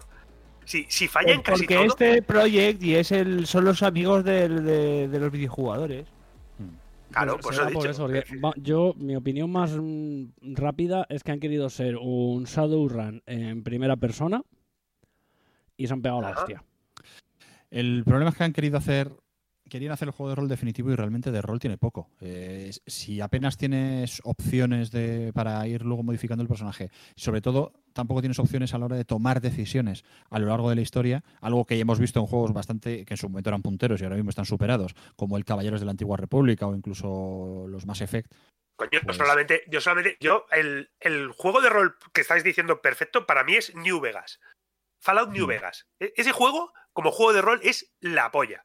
Solamente la misión del pueblo con la bomba, que es incluso una misión secundaria, terciaria puedes decir, y toda la complejidad que tiene esa misión, solamente ya por eso, si me estáis diciendo que Fallout nos prometía algo parecido a eso y tampoco lo está consiguiendo, pues es que es eso, es que el juego está por terminar. Es que, ¿qué, me estás diciendo? ¿Que le Pero es que faltaba ya- todavía año, año y medio para querer hacerlo todo? Vamos a tener que pasar como... No, decir, pero Víctor, es que es que hay muchas cosas ahí. eh, en año y medio a lo mejor sí pueden mm, arreglar todo el tema técnico. Pero de lo que estamos hablando es de ya directamente de casi de rehacer el juego, de rehacer la. Cla- a eso, claro, a eso, a eso me refiero. Si tampoco, si habías prometido un juego de rol es decir, más completo y, tam- y también estás fallando en ello, ¿cómo lo mejoras? Haciendo un, es decir, sacando una, una ampliación, es decir, una expansión con más misiones, una expansión con, ¿sabes lo que os quiero, lo que a lo que me refiero? Sí, hacer un, hacer un, hacer un, el Blood and Wine de Cyberpunk, sí, sacar una que, cosa así, ojo, sería la única mejor en- manera de, de a lo mejor arreglarlo. dentro de un- a lo mejor dentro de un año el juego ha cambiado tanto que, que ya es otra cosa y se acerca más a lo que se prometió. Claro, no, no, no Man's Sky, vamos a tener que esperar Mm. cuatro años para que No para ver- Hombre, desde luego es- está claro que CD Projekt Red tiene que trabajar en el juego, no lo puede dejar ahora a, a los pies de los caballos porque su imagen ya depende de ello. O sea, Es la, que- pasta, la pasta ya no, porque han recaudado, por mucho que hayan perdido de bolsa, han recaudado ciento y la madre. Que vuelvo a O sea, repetir que tenían, tenían 8 millones de reservas. Solamente Sí, tenían ya 8 millones de copias vendidas. Sí, eso en, re- en reservas. Creo que el juego de momento ha, llegado a vender eh, 13 millones, eh, contando con que se habrán devuelto. Sí, sí, bueno, lo de las devoluciones da para también otro tema. Sí, sí, sí. Sobre todo la gente que dice, eh, yo quería que devol- yo quería que me devolvieran el dinero, pero no quería devolver el juego, quiero seguir jugando. Gente Claro. quejándose en Twitter. Dices, muy bien, chicos, pues el tema, no entiendes muy bien cómo funciona lo de Yo quiero, yo quiero comprarme un coche y que, que me den el dinero. Claro, es normal. Y yo. Claro. Y Con No eh, y con No Man's tendrá que ser Sky- el tema para que No- eh, la store de PlayStation decida retirar el juego. Pero que te digo, pues con No Man's, con no Man's Sky, la, la store de era en plan, ¿lo queréis devolver? Vale, nos metemos en cuánto llevas jugado. Y si has jugado 4 horas, pues venga, te lo devolvemos. Pero si llevas 56 horas jugadas, te vamos a decir, pues mira, chico. Es decir, yo creo que es decir, has jugado 56 horas y ahora resulta que no te gusta. Eso hicieron con No Man's Sky. Pues Hmm. lo mismo podían haber aplicado con este. Pues sí. Y ahora, ¿y cosas buenas que tiene el juego? Pues hombre, a mí, por ejemplo, eh, el- los tiroteos, la forma que tiene de, de combatir y tal, el sigilo y todo esto, el hacer las misiones, a mí me está gustando. La historia principal, más o menos, me está gustando. No me están gustando las secundarias, y es lo que más me duele, porque lo intentaba decir antes, mientras que en The Witcher 3 hacer cada secundaria era una delicia, porque estaban tremendamente bien escritas. y, y te- y daba gusto perderte por el mapa buscando secundarias para hacerlas. Eh, aquí es que me da pereza. O sea, me he, puesto a, me he puesto a explorar el mapa y me he hecho alguna secundaria y, y me da pereza. Casi prefiero seguir con la historia principal y claro, así el juego me durará nada. Pero es una pena. Una pena porque yo, Yo- esperaba muchísimo de este juego. Eh, No, Yo a sí que he dedicado un rato largo a hacer secundarias porque quería pagar eh, los deudas. implantes, pagar mis deudas, claro. Y además, pues me quería poner unas piernas resulonas de estas que le das y saltas dos veces. Hmm. Y, y, me, y está haciendo. Y das con algunos que están muy interesantes, eh, que, que se ve que están más currados, y das con muchísimos, que es lo que más te ha pasado a ti, eh, que están de pega, están de, de pegote. Al final es. eh, entra aquí y mata, pero no te enteras muy bien ni de por qué lo has hecho, Hmm. ni simplemente era una banda, estabas en ese sitio, ves y coge los datos, ¿sabes? No, no hay un gran trasfondo de- o real. Tú vas por la ciudad al final y te van contactando Fishers, que son los que en el juego de rol eran los arregladores, Sí. que son los que los intermediarios entre un trabajo y tú. Y lo que sí he visto es que según vas aumentando la reputación se van abriendo trabajos. Sí. Entonces, pues, hombre, podría entender que hubiera muchos de pegote y otros cuantos eh, que estuviera más se vayan aumentando la reputación, los que ya vayan saliendo vayan teniendo más eh, repercusión en, en tu este sobre la ciudad, sobre Night City, porque al final el juego Sí. de lo que va y con el tema de la reputación, que es como un nivel aparte, eh, tú tienes tu nivel y tienes tu reputación. Eh, va de, de, de volverte, o sea, es lo que te van metiendo en el juego al principio, de ser una estrella en, en Night City, de, Sí, sí, convertiste en una leyenda de la ciudad. en una, en una leyenda de la ciudad. Y como es una ciudad del crimen, pues ahí vas. Y te hace mucha incisión en eso, desde los chupitos que tienen nombres de leyendas, desde el propio Johnny Silverhand, a, a, bueno, la, por lo menos yo que soy buscavidas, eh, la motivación de mi personaje, la mayoría de las veces, y de Jackie, eh, el amigo, es la de convertirse en el más grande de Hmm. la- una leyenda. Claro, no, Entonces, pues puede que eso vaya ahí avanzando a más. Entonces, eso de momento aún no se lo achaco demasiado. En Esa es una de las cosas pero, que yo también pero el guion, eh, eh, o sea, hay algunos puntos que los noto, muy- los cambios muy forzados. Los, ¿Y por qué ocurre? Ah, pues venga, pues van aquí y ya está. Y esto ¿Sabes? es así. Claro, es que se nota que han recortado en el juego. O sea, sí, sí, hay sí. muchas cosas que es como que digo, pues esto es muy ¿Por porque qué te- sí. ¿Por qué te cuentan todo seis meses de juego? Te lo cuentan en un en un vídeo extraño. Pues eso me encantó, fíjate. Sí, pero sin embargo Eso- luego te eso dan como- por hecho muchísimas cosas. Sí, pero, Pero como, eso como, lo hacen como básicamente detalle, porque me pa- eh, es lo más chulo que me ha parecido de todo el juego, si te digo la verdad. te Ese- dicen, ese cacho de la historia. pues a- es que eso te lo hacen porque te dicen que te van a dar tres personajes para jugar y de forma independiente de los tres personajes tienes la primera media hora, Si llega a media hora. por eso. Sí, porque luego, todo, todo es igual. O sea, yo creo que me tienes- empezaré la partida con un nómada y un, y un mercenario para ver cómo son los Un corpo. principios y ya está. Nómada y Corpo son las otras dos. Quizá me quede uno de los dos para hacer la típica partida en la que dices todo lo peor, todas las peores decisiones y todo, a ver Sí. que, a- y ir Claro. matando a gente por la calle. Porque bueno, tú te puedes liar a. Lo he hecho siempre salvando partida, pero tú te Mm. puedes liar a tiros por la calle y matar policías, ciudadanos y.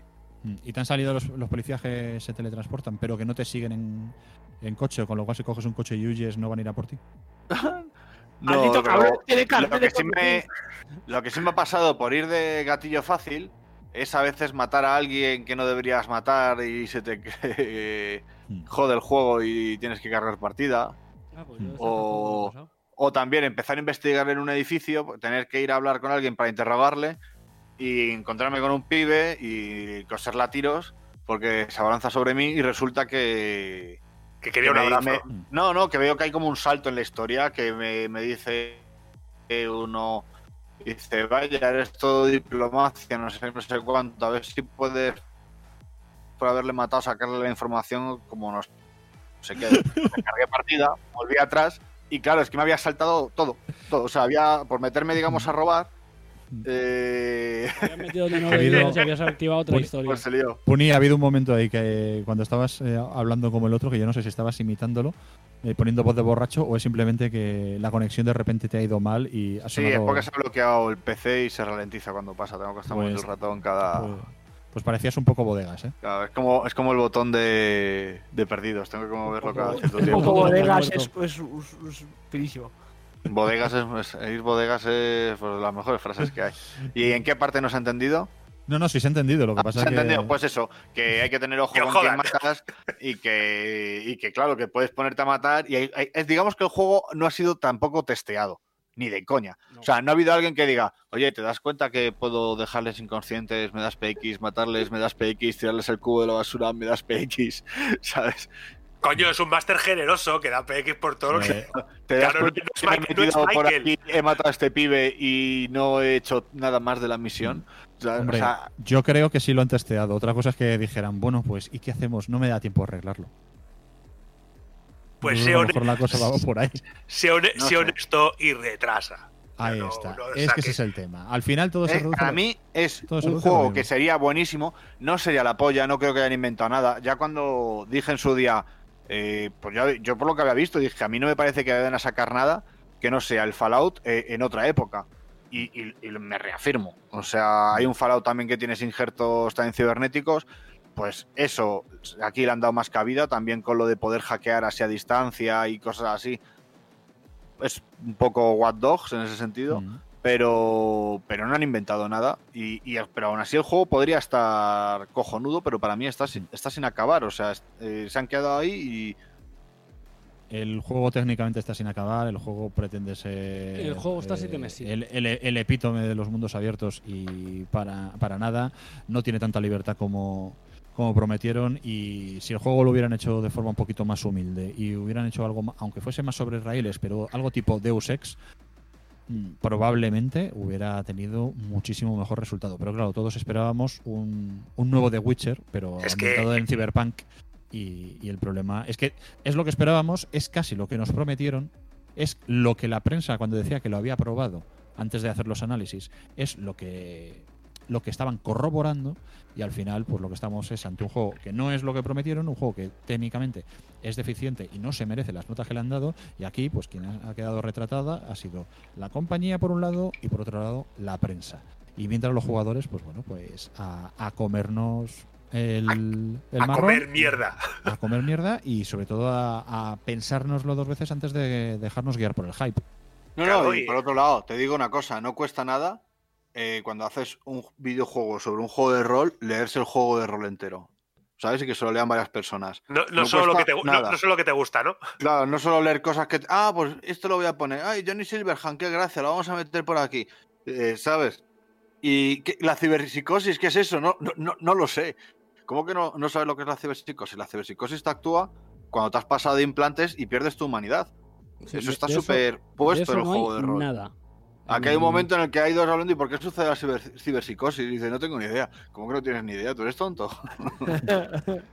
eso- bueno, pues yo, creo- nada, pero yo vamos, creo que si alguien no, no tenéis nada más que decir, yo creo que hasta aquí podemos dejar la- el debate de, de- de Sí, pero como lo vamos a ir seguramente durante todos los próximos programas Mira, yo diciendo creo, cosas del juego. yo creo que Eh, de aquí a unos meses, eh, cuando el juego esté Cuando más- cueste 20 pavos y me lo compre. Claro. No, y Claro, cuando hayan cuando- salido todos los parches y tal, mm, vamos a, ver- vamos a ver cómo está. Hacemos el estado del juego seis meses después.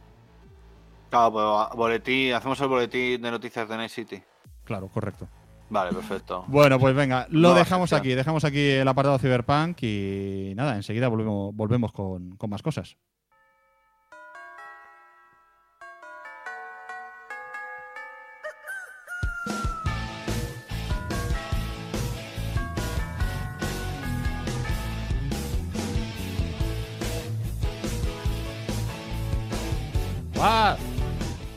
¡Guaz! Oye, Yo. Guaz, ¿tú, te- tú alguna vez te has, te has llegado a preguntar eh, ¿qué, qué tipo de regalos son los que pueden triunfar en esta Navidad, en esta Navidad covidiana?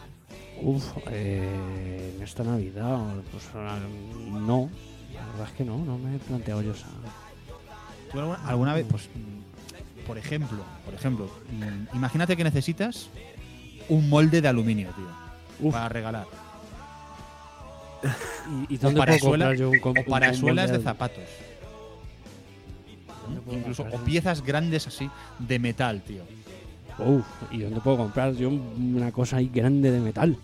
Bueno, es pues, de titanio para que no se Claro. hagan daño los chiquillos. pues hay un sitio. Hay un sitio- Cyberpunk lo puedes comprar. Claro, hay un- no, además es un sitio muy cyberpunk, porque está en Bilbao, tío. Tú te vas a Matricería Sirubide y le, le pides que te diseñen el regalo de estas fiestas. Tú imagínate que dices, hazme un troncho de metal bien gordo. Siempre he querido Oh, tener vamos. una tuerca dentada, pero gorda, gorda. Claro, claro. So, hazme una movida de aluminio. Quiero un palillo de titanio.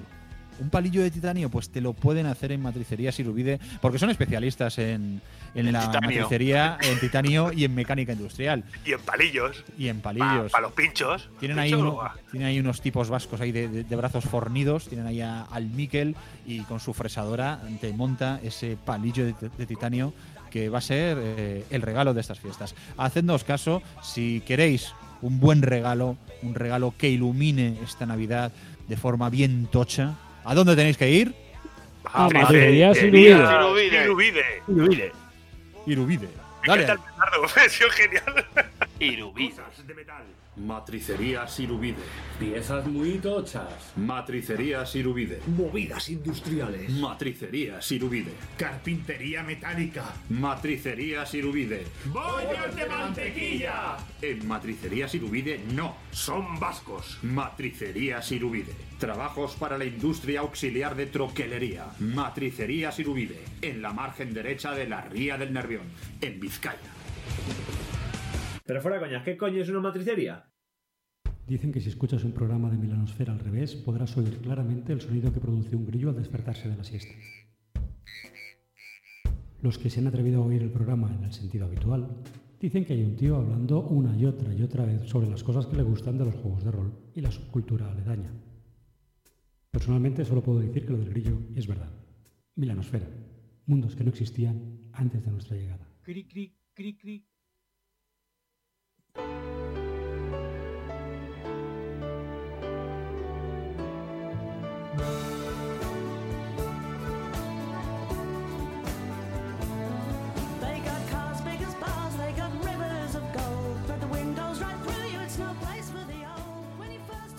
Continuamos aquí en la casa de mi hermano y ahora sí vamos a hablar de la Navidad, vamos a contar historias navideñas.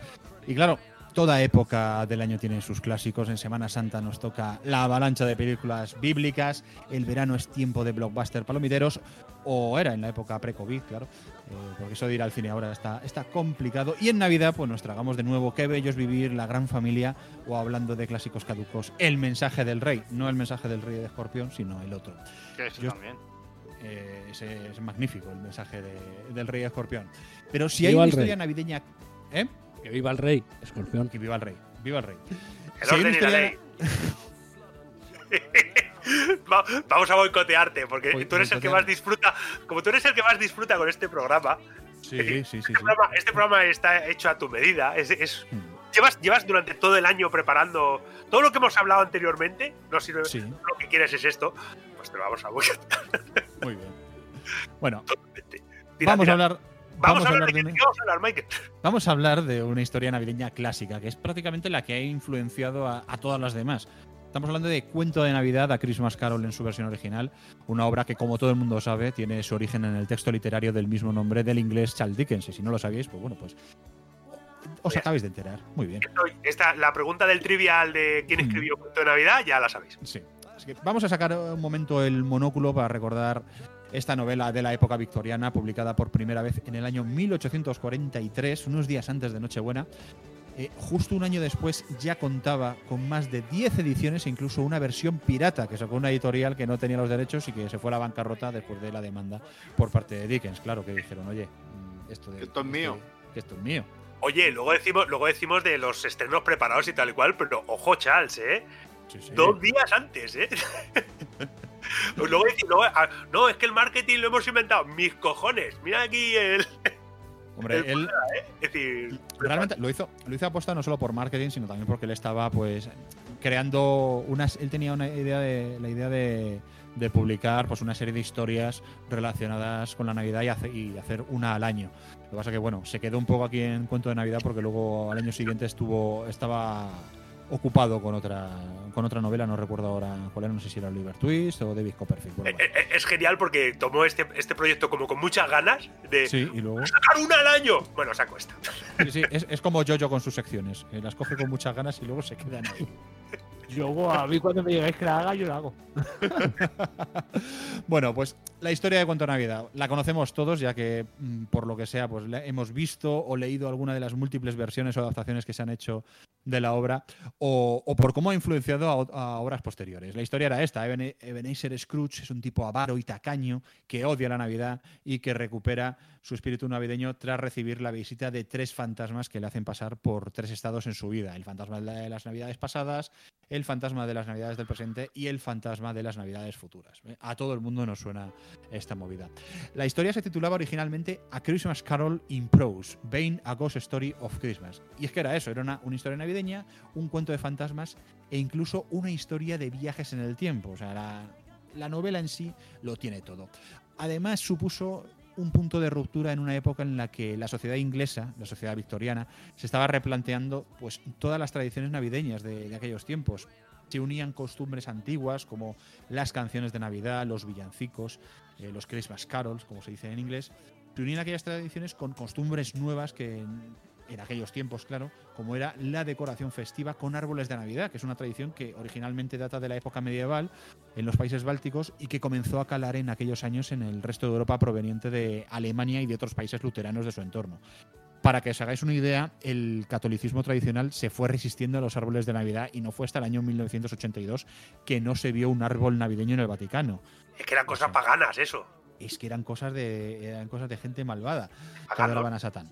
Y la historia de Cuento de Navidad eh, quizá influyó a propagar esta costumbre, así como otras, y sobre todo a recordar las tradiciones. Eh, hubo una época en la que las celebraciones navideñas estaban prohibidas, más o menos hasta mediados del siglo XVII, allí en Inglaterra, porque tenían un origen católico e incluso pagano que chocaba con la sociedad protestante de, de la época. Mm, Las gentes de las aldeas llegaron incluso a rebelarse porque querían celebrar su, su Navidad. Em, cuando se vuelve a, a celebrar es algo más asociado pues, a las clases bajas, a las zonas rurales.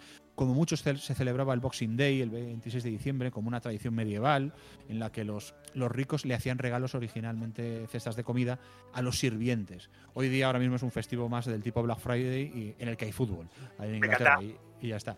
Me encanta porque es. Porque es eh, toma, Svensson, este. Nos ha sobrado este medio pollo. Sobra, claro. Llévatelo y disfrútalo con tu familia. Hombre, escucha, Ojo- escucha. ojo que medio si me pollo- regalan medio pollo, ya le has, le has hecho la fiesta, ¿eh? Joder, eh, yo estos días por aburrimiento estoy viendo en el canal este de crímenes que hay en el Movistar. No sé si conocéis lo de Live PD, lo de cops, estos que van con la camarita. En Sí. no sé qué estado de, de Estados Unidos es ya delito grave ir con un gramo. O sea, que yo Bueno. lo vi y fue como, ¿cómo? Que, que, o sea, que dices, no, no, dos En fin. años de cárcel por si va- llevas un gramo por la calle. Y dices, hostia puta. Date medio pollo. Bueno, volvemos a esto de, de Cuento de Navidad. En la época en la que se publica la, la historia, la sociedad victoriana, también la urbana y la elitista, pues miraba con nostalgia estas antiguas costumbres rurales de celebrar la Navidad, pues como una fiesta familiar, cálida, con juegos y, y con unión. Y el libro de Dickens, que era católico convencido, pues contribuye a esa idea de que la Navidad es algo a celebrar por todo el mundo, independientemente de su clase social, promoviendo pues esos valores de generosidad, el espíritu eh, humanismo, el buen rollo que tanto se ve en las moralejas de cualquier historia navideña, lo del consumismo y la Coca-Cola vendría después, ¿vale? Pues esto es un poco lo que pretendía Dickens. Y también asociamos, por ejemplo, la Navidad a la nieve, a todos esos paisajes blancos incluidos en la, en la ciudad. medio pollo. Al medio pollo, nuevamente. En eso también hay influencia de Dickens. Si pensamos en, en esa época en concreto, pues solo hay nieve en el, en el hemisferio norte, eh, en el sur están en ese mismo momento eh, en verano, así que lo de pasar unas navidades blancas, como diría Maradona, eh, en paz descanse, pues bueno, solo se daba en, en la zona sur, pues, pues eso, en su casa. Y aún con todo, solo, solo vamos a ver nevadas en sitios muy concretos, en los países del, del norte de Europa. So- eh, raramente en el Reino Unido y su área metropolitana. Pero Dickens pasó su niñez durante una de las décadas más frías que se recuerdan en aquella zona y donde llegó a helarse incluso el río Támesis. Y ese paisaje lo trasladó a sus obras, no solo a Cuento de Navidad. La, influencia de la novela, de sus adaptaciones y sobre todo de las adaptaciones ilustradas, pues hicieron el resto. Entonces, pues toda esa imagen que tenemos de las navidades con tanta nieve, pues están heredadas de, de la descripción que hacía Dickens. Y ya por terminar de hablar un poco de esa influencia, eh, de la imagen que tenemos de, de la Navidad y, de cómo Dickens es culpable de ello, pues tenemos la expresión Merry Christmas o, o Morry Christmas, como diría Sergio Ramos, que aquí traducimos como Feliz Navidad y no hay problema, pero en inglés no se dice, o bueno, se dice, pero menos, eh, Happy Christmas. Eh, se dice también, igual que se dice Happy Birthday o Happy Holidays, pero se estila más ahora mismo usar la palabra Merry Christmas por culpa de todas las veces que aparece en el libro eh, de A Christmas Carol. Y es porque a Dickens le gustaba especialmente un villancico que se llamaba Ghost, God Rest You Mer- Merry Gentlemen o algo así, que creo que lo podemos escuchar. Gentlemen, let nothing you dismay. Remember Christ our Savior was born on Christmas Day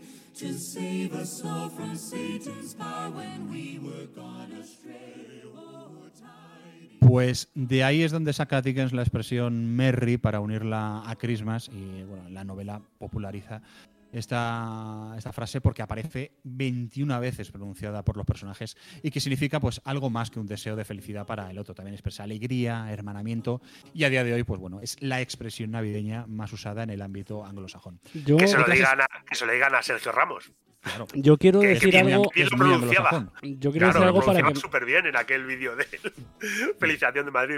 Morri Crisma. Ah, Happy New Year. Yo quiero decir algo para que me corrija algún oyente, porque seguramente me equivoqué. ¿Este no es el villancico que en Big Bang interpretan con las campanillas? Y ahí lo dejo. Y el que se acuerde del episodio, que se quiera acordar, y el que lo busque, pues que me haga el favor y me corrija, porque me equivocaré. Pues a mí me suena de algo, sí. ¿Ves? Es que según ha empezado a sonar, digo, coño, yo esto lo escuché en algún sitio, digo, pues solo puede yo, ser. yo- os digo que ese, ese, ese, la- el villancico que está sonando de fondo, por lo menos es de Pentatonix. Por lo Sí, de- es de Pentatonix. ¿Eh? Correcto. Fiesta. Sí, sí, sí. Y no lo sabía.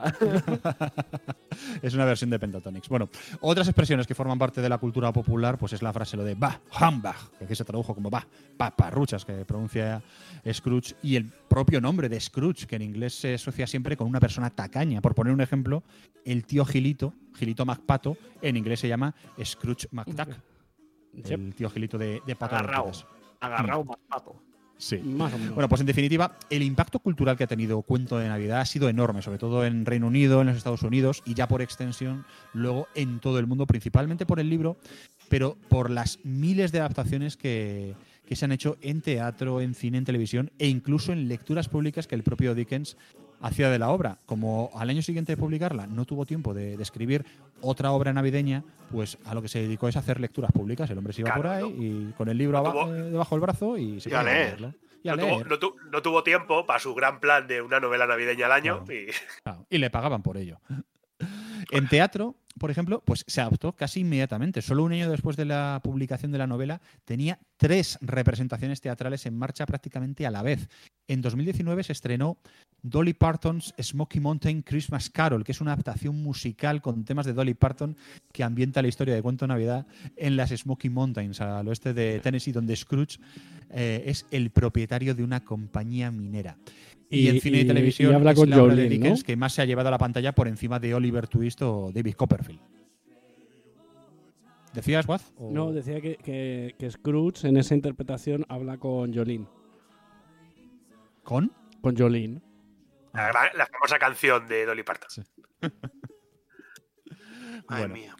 La primera película que adapta la historia fue eh, Scrooge o El fantasma de, de Marley, que era un cortometraje inglés del año 1901, obviamente mudo, que en algo más de seis minutos recogía más o menos la historia original, pero apoyándose en la figura del fantasma de Jacob Marley, que era el compañero de Scrooge en la empresa, y es el que hace las veces de los tres fantasmas. De esos seis minutos solo se conservan tres, pero dicen que tenía algunos trucos que en la época eran bastante llamativos, como por ejemplo superponer la cara de Marley sobre el pomo de, de una puerta, que es algo que se describe como tal en que ocurre en la novela, que es la primera aparición de un fantasma en la novela la- y que asusta a Scrooge, pues esto lo hicieron en ese, en ese cortometraje, claro. Ojo, pues, que se puede- época Que se puede resumir la obra en seis minutos. Es decir, ahora te pilla, te pilla esto Nolan, te Sí, pilla como- Nolan un cuento de Navidad y te, madre.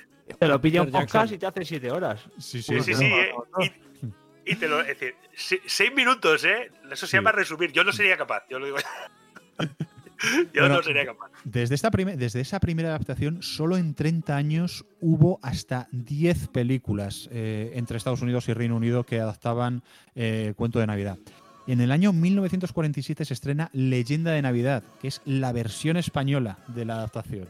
La dirigió un tal Manuel Tamaño, que es un señor que solo haría otras dos películas, y a Scrooge lo interpretaba José Tordesillas. Yo digo esto como si supiera quién es, pero la verdad es que yo no estoy nada puesto en el cine español de la posguerra. Pues un, pero bueno, un imagino- señor de imagino que sería alguien Tordesillas famoso. que pasaba por allí y usted qué hace no yo pasaba por aquí no viene bien para hacer esto pues, y cómo se llama José pues José Usted, Tordesillas usted, co- eso es lo que te iba a decir. ¿Cómo se llama José? ¿Y dónde? ¿De Tordesillas? Pues ahora, Pues José pa'lante. Tordesillas, para adelante. Ahora, ahora se llama Scrooge y cállese. Bueno, hubo una adaptación en el año 1951 y tuvieron que pasar casi 20 años hasta la llegada de Scrooge, el musical.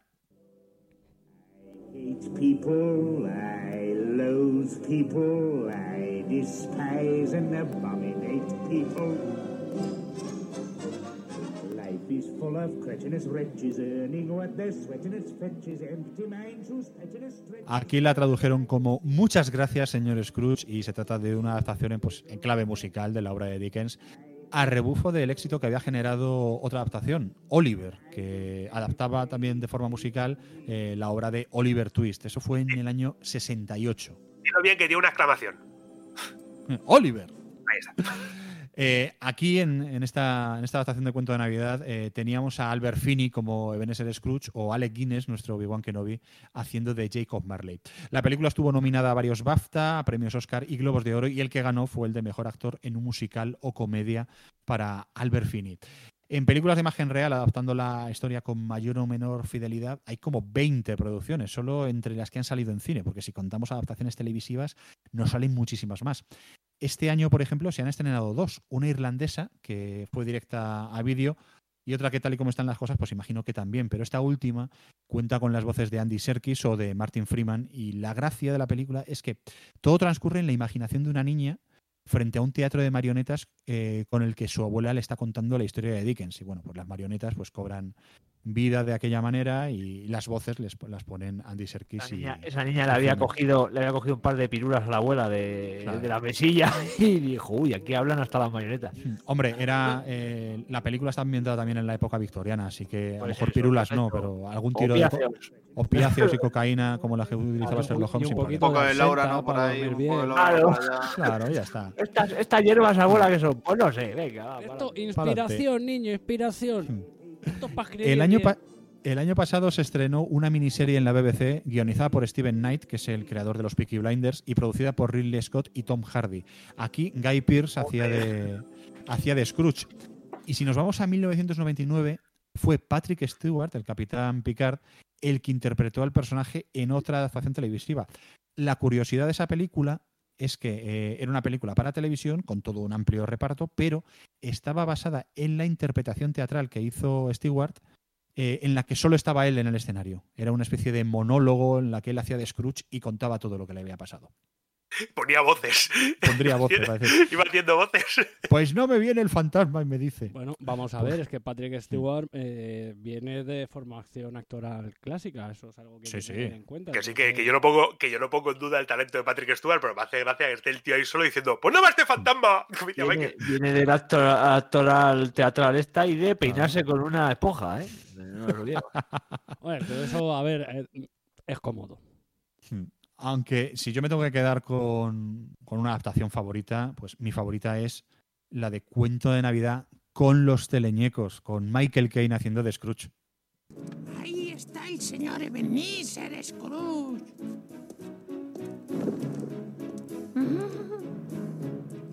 Parece que se ha levantado frío. ¡Uy!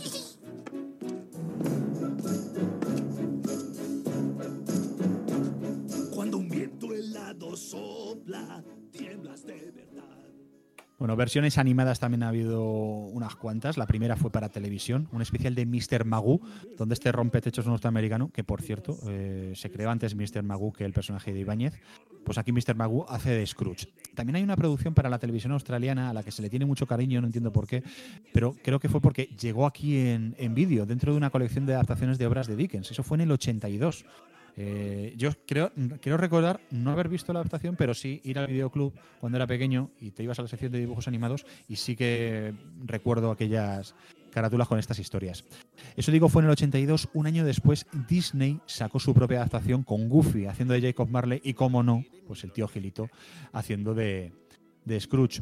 Eh, ha habido otras adaptaciones animadas con los Looney Tunes o incluso los Picapiedra reinterpretando a Dickens y en el año 1971 hubo un especial para la cadena de televisión ABC que ganó el Oscar al mejor cortometraje. La curiosidad es que a los personajes de Scrooge y del fantasma de Marley les daban voz los mismos actores de la versión de imagen real que se había rodado en el año 1951.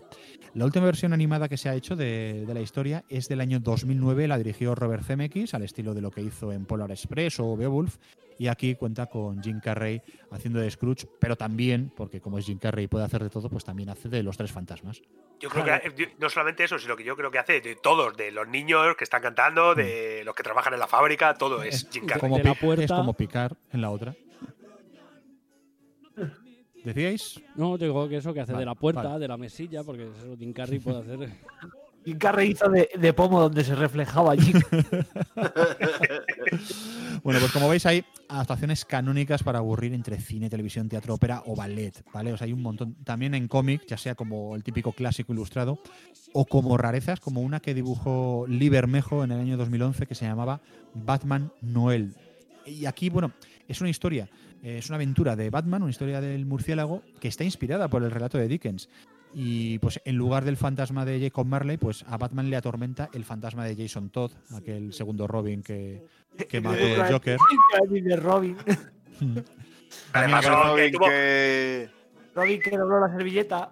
Que tenía, a ver, que se encontró con el Joker y le explicó una cosa al Joker. Le explicó, eh, el, el Joker le agarró de la solapa y le dijo, mira, te comento. Que Eh, luego le dio bueno, una barra en la mañana, espalda, bueno, no, El. Joker le hizo un Michael Jackson, pero se le cayó. Sí. Luego, pues eh, aparece también Catwoman, Superman o el propio Joker, y que hacen las veces de los tres fantasmas de las Navidades. Todo dentro de una historia que, es que está más o menos dentro de la continuidad del murciélago. O sea, eh, Catwoman o Superman no aparecen no como fantasmas, pero sí que dentro del relato, pues sí que se ve ese paralelismo. Y por Eh, supuesto, en Radio se han hecho decenas de versiones se- donde se- destaca una- sin, una cosa, sin porque lo ninguna mismo- duda la versión que hicimos nosotros hace unos años y que podéis encontrar en, en nuestro iBox, nuestro propio cuento de Navidad. Qué, bonito que bien nos quedó, eh. Con Eh, Víctor en Scrooge. estos, en estos de sí. Batman, Hmm. eh, ¿qué, qué, qué le pasa cuando aparece Alfred? ¿Se asusta? ¿Piensa que es otro fantasma? Ah, pues ni idea, porque no, no he podido encontrarlo para leerlo. Oh, vaya. Bueno, para terminar, pues vamos a terminar con adaptaciones locas, ¿vale? Pues obras derivadas y parodias. Eh, por, son las buenas, estas son las buenas.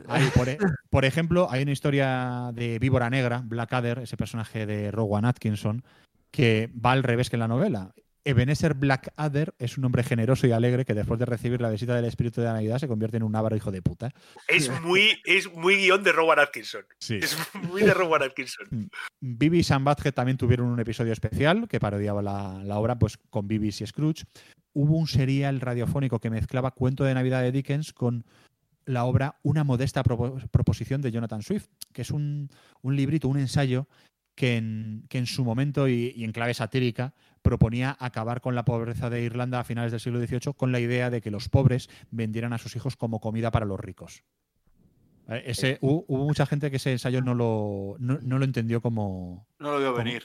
no, que vendía a sus hijos porque no lo No, supo interpretar. No, no lo entendió como una sátira y se quejaron mucho. Eh, Claro, es este- como, es como esa gente que ve Starship Troopers y piensa que esa es real. sí, bueno, pues a esta a este serial lo llamaron Soylent Scrooge. ¡Oh, qué Oh. buen título! Bueno, también hay otra, esta ya en forma de, de relato escrito, que se llamaba eh, se llama A Christmas Bonner, donde Scrooge tiene que pasar todo el calvario eh, de ver a los fantasmas y tal, sufrien- sufriendo priapismo, que esto es una erección descomunal que no se le baja ni a tiros. Y Con des- desconozco si el relato tiene erótico resultado. Con erótico resultado. Efectivamente. En cine, pues hemos visto varias historias inspiradas por cuento de Navidad sin Con serlo, sin ir más lejos, pues. Scrooge, eh, o como lo tradujeron aquí, Los fantasmas atacan al jefe con Bill Murray. La Ha mejor habido- peli- de las mejores películas navideñas. Sí, sí, sin lugar Sí. a dudas. Está Jungla de Cristal y por debajo está Los fantasmas atacan al jefe. Luego, ha habido varios cambios de sexo donde vemos a mujeres interpretando a Scrooge. Una de ellas fue Vanessa Williams, donde, en una película donde hace de una diva del pop de los 80 que solía formar parte de un trío musical y que ahora va por libre, siendo egoísta, creída y estas cosas que hacen las divas. ¿vale? Y que luego, pues, tras recibir visitas de los fantasmas, eh, pues mm, vuelve con sus amigas y vuelven a, a ser un trío. La historia, la historia de Whitney Houston. Se, Tenía el subtítulo. Hay otra historia parecida que se llama A Carol Christmas, donde la Scrooge de la película es una tal Carol que es una presentadora de éxito en la televisión, a la que interpreta Tori Spelling, la de Sensación de Vivir. Y aquí hacen las veces de fantasmas, ojo, Gary Coleman, eh, el, de, el de Arnold, o William Shatner, el Capitán Kirk. Que, necesita, que necesitaba dinero para pagar no sé qué piscina. claro, es que las convenciones no dan, dan tanto dinero como creemos. Para sacar algún disco nuevo de música. También. Eh, que, Esta- eh, que maravilloso, ¿eh? Como canta Kirk. Eh, esta, vamos a ver, esta Víctor, película o lo que sea es del año 2003.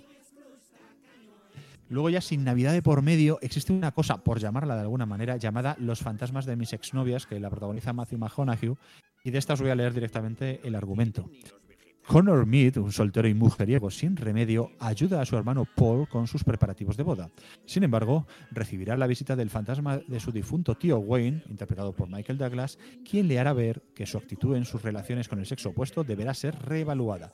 Para ello lo visitarán tres fantasmas que lo llevarán por su pasado, presente y futuro románticos y se dará cuenta que el amor de su vida es Jenny, Jennifer Garner, su amiga de la infancia. ¿Qué es eso? El albornoz de tu amiga Jenny. En televisión también hay capítulos de series inspirados por Cuento de Navidad, desde Embrujada, pasando por Los Jetsons, El hombre del millón de dólares, La extraña pareja, Autopista hacia el cielo, Fama, Doctor en Alaska, Las supernenas, Scooby-Doo y, sobre todo, ella.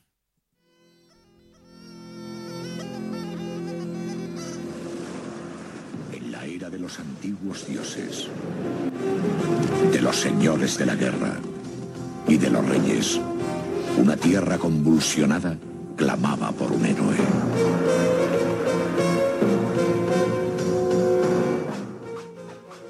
Sena, la princesa guerrera, capítulo 9 de la segunda temporada. En este capítulo, Sena y Gabriel intentan impedir que el malvado rey Silvas, que ha prohibido en su reino la celebración de la fiesta del solsticio de invierno, desahucie a un grupo de niños de un orfanato de, de la ciudad. ¿Cómo lo hacen? Pues visitando al rey fingiendo ser las tres moiras del destino.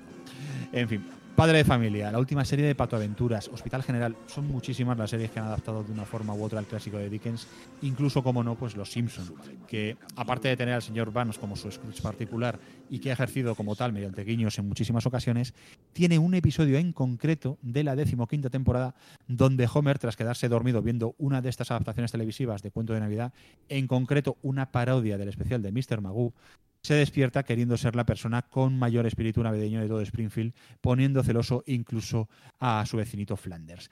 En este capítulo también se ríen de la casi obligación que hay de hacer guiños a cuento de Navidad en todas las series. He visto una gran peli de dibujos animados. Va de un viejo avaro que recibe la visita de tres fantasmas en Navidad. Y escuchad esto, aprende una lección. Lo que has visto ha sido cuento de Navidad. Lo escribió Charles Dickens hace 160 años. Sí, y los de la tele llevan años sacándole jugo. Refórmate, Ebenezer Urkel. Has ahuyentado a todos los que sentían cariño por tu persona. ¿He sido yo? Su informe, señor Sulu. Capitán, ha aparecido el espíritu de cierta festividad terrícola. Señor Scott, dispare un torpedo de fotones. Es inútil, capitán. Me está mostrando visiones del futuro. Dios, estoy muy gordo. Le digo que dispare.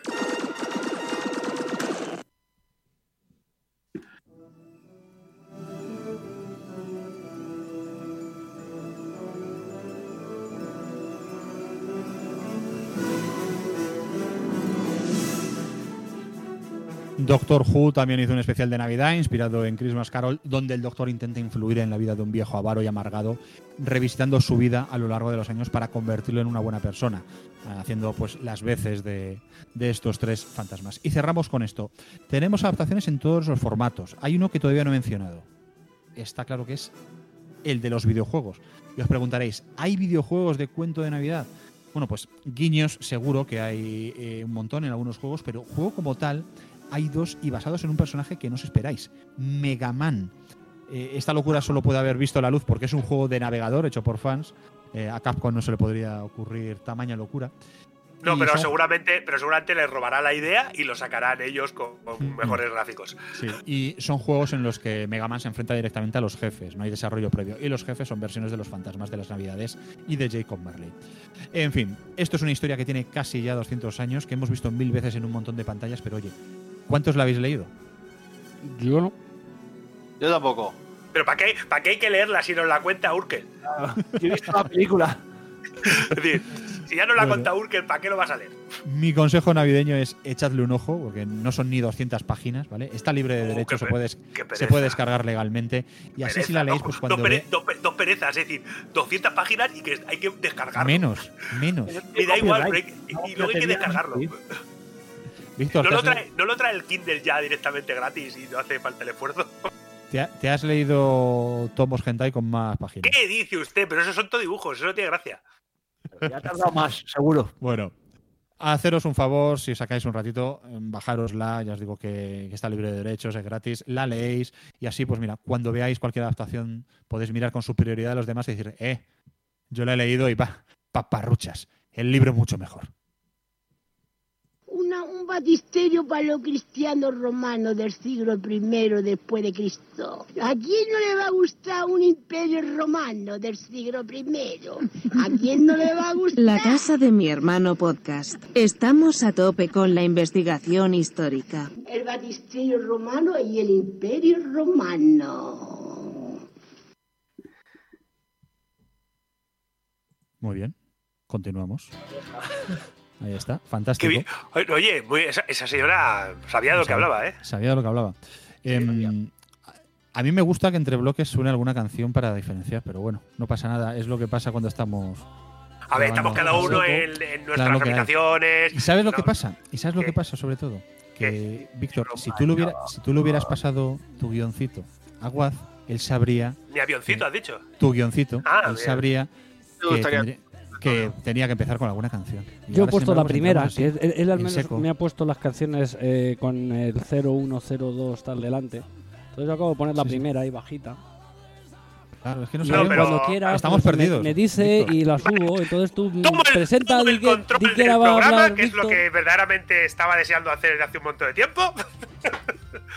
Damos aquí el golpe. Damos aquí el golpe de estado, el puñetazo en la mesa. A ver. Yo os lo que, voy- lo que os voy a traer es un poquito de música, porque Michael se ha puesto plan cultureta, de leeros, leer, que eso de, eso de listos. Eh, vas a traer música, y música de la entretenida, y música de la guay, que es el rock y el heavy, y el heavy metal.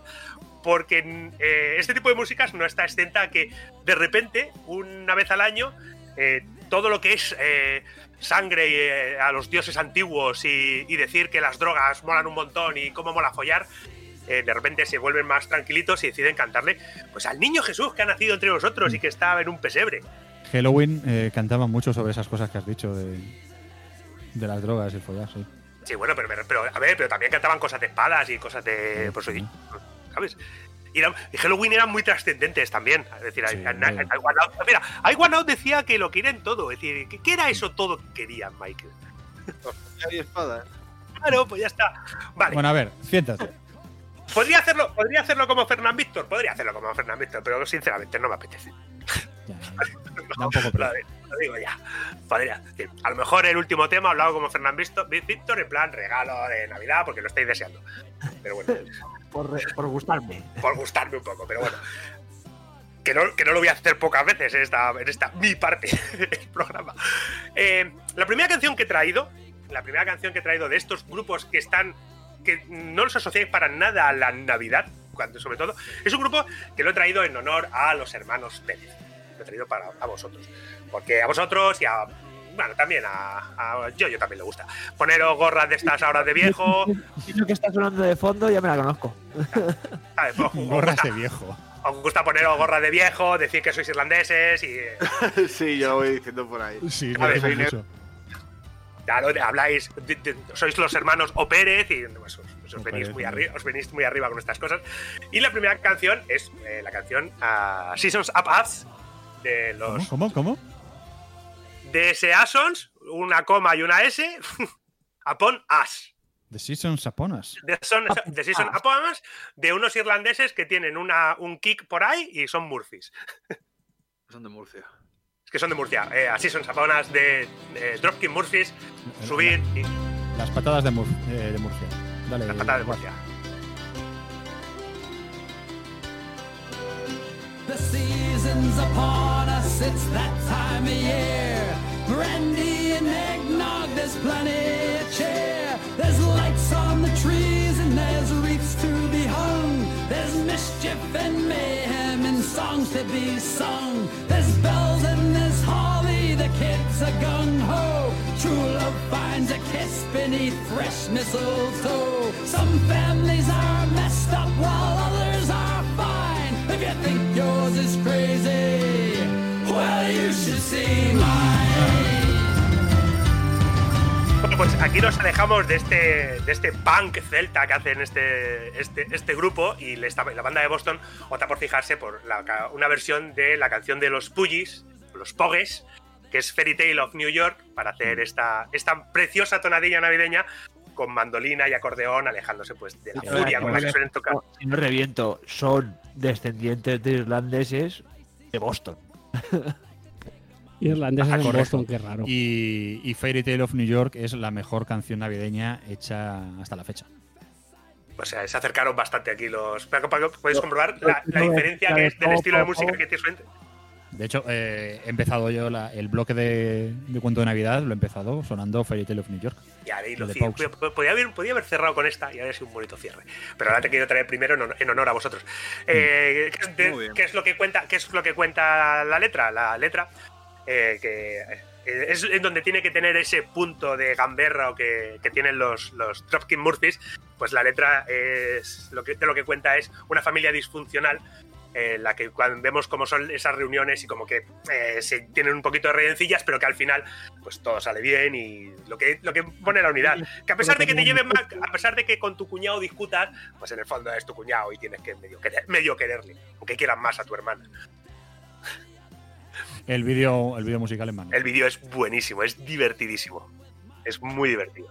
Eh, hemos ido, yo creo que cuando estamos pensando en canciones navideñas así rockeras, sobre todo en este país, en la que estamos pensando de verdad, en la que a todo, el mundo nos viene a la cabeza, es esta. Tira, Wad.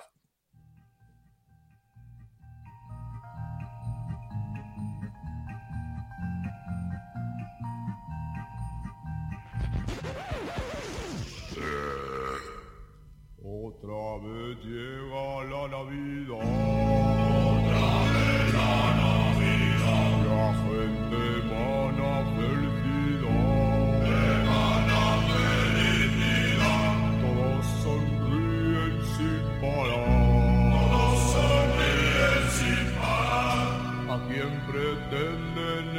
Engañar.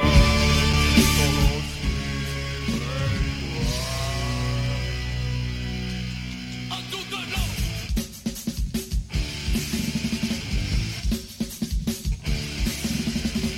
En Navidad Jerusalén y en Navidad mata también. No la pongas entera, guau. No, no, no, pero a la gente. Yo la estoy gente esperando ya- que empiece a hablar Víctor. Entonces, esta es Feliz Falsedad de, de Sociedad Alcohólica. Me cago en la Navidad. Yo, yo es que con sociedad alcohólica tengo una relación ahí. De amor-odio. Sí, hijo, sí, es que me resultan un poco pesados, pero también es cierto que es que conocí a una persona que era muy pesada con sociedad alcohólica y, claro, Pues es lo que, no, a ver, lo que pasa. y me obligó a ir a un concierto y lo pasé muy mal. Pues, pues era 1992 cuando Sociedad Alcohólica quiso decirle a todo el mundo cómo era de verdad la, la Navidad. Eh, aunque mucha gente ya pues, lo, intuíamos. Estas referentes del, del, del trash crossover hispano, pues ponía aquí en esta. des- destilaba bilis, eh, bilis, eh, mala baba y todo el odio que mucha gente, más de la que creáis, eh, le tiene a estas fiestas, a estas fiestas navideñas porque son unos rancios, porque las fiestas navideñas, es decir, estaban bien, pero Sociedad Alcohólica como que no le gusta la, no les gustaba mucho la Navidad y le dedicaron esta, esta canción que es, vuelvo a repetir, es el gran referente de, de los villancicos macarras en, en nuestro país. Eh, Y- Yo creo que no, pero bueno. Ah, ¿no? ¿Cuál, ¿Cuál consideras tú que es más de los villancicos macarras de este país? Villancicos macarras. El pichancico. ¿El qué? ¿Qué Juanpa y la raja. Ah, bueno, pero es que yo a ese hombre no le considero. Yo es que eso es cómico, yo no le considero cantante. ese, tío, ese tío es cómico, es- eso es chiste, eso es comedia. Eso es mascarrillo. Claro, eso es, eso es, eso es humor. Eso no puedes considerarlo. no considerarlo música es ponerle a ese hombre, darle demasiado nivel. Eh, bueno. Saca discos, hace cosas. Ah, Bueno, eh, si os digo huevos con aceite, ¿en qué estáis pensando? Y jamón. Con aceite. En los Twisted Fucking Sí. Sister. Sí. Pues los Twisted, los Twisted, los Twisted Fucking Sisters eh, les dio en, les dio por 2006. les dio, les dio en 2006 por hacer eh, un disco completo haciendo, haciendo eh, villancicos, es decir, todo, haciendo todo un disco en el que recopilaban villancicos. Les gustó tanto que hicieron luego dos más. Es, decir, es como que eh, se convirtió en una traducción esperar en Navidades el disco de, el disco de Twister Sister. Este año, pues no, no- no lo hemos tenido, desgracia- desgraciadamente, por cosas. Es decir, que han pasado en el mundo. No voy a, no voy a decir cuáles, pero. ¿Qué, qué ha pasado una idea este año? una idea os hacéis. Una idea os hacéis, os hacéis. Y, y en este 2006, uno de los temas más divertidos que tienen en, en este disco que sacaron es este, eh, que se llamaba He visto a mamá besando a Santa Claus.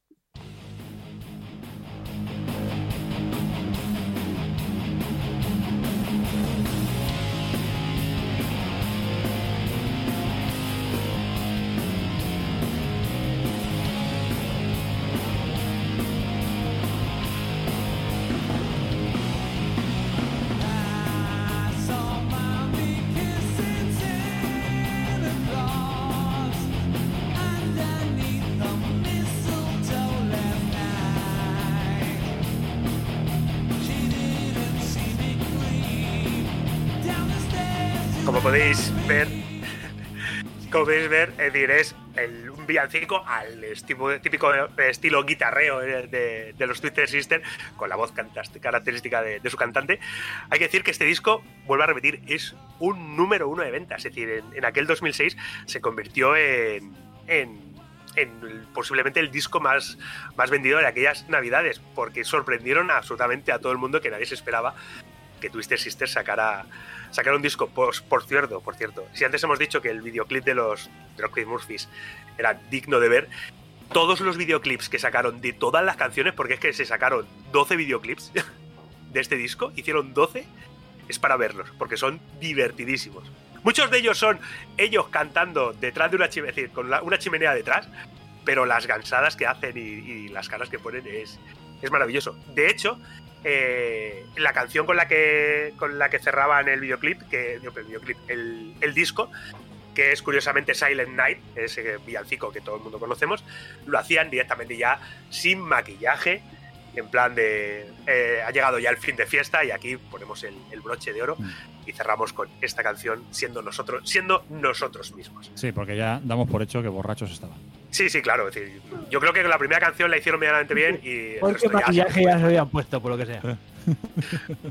Bueno, ha dicho, ha comentado Michael cuando estaba hablando del cuento de Navidad, ha comentado que, que una de las canciones que utilizó eh, el señor Chas Dickens para crear el Merry Christmas era God's Rest Ye Merry Gentlemen, ¿verdad? Pues algo parecido a lo que ocurrió con, con Twister Sister fue que decidieron unir, hacer una especie como de eh, unir a las grandes voces del metal y gente como Ronnie James Dio, Tony Yomi, Rudy Sarzo y Simon Wright hicieron esta versión.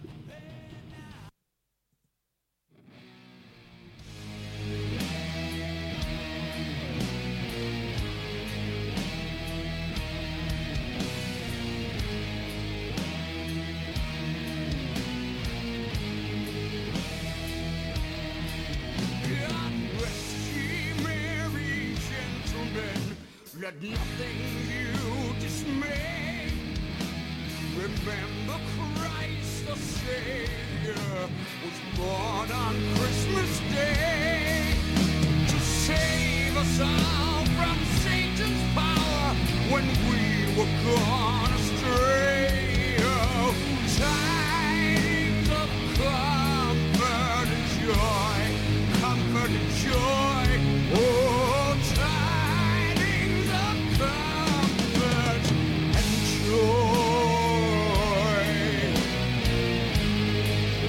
Me jode, me jode mucho tener que, que cortar a Ronnie James Dio con la posiblemente las mejores voces del, del heavy metal, pero cómo cantaba el cabrón, cómo, cómo cantaba y cómo le imprime Un poco comedida, ¿eh?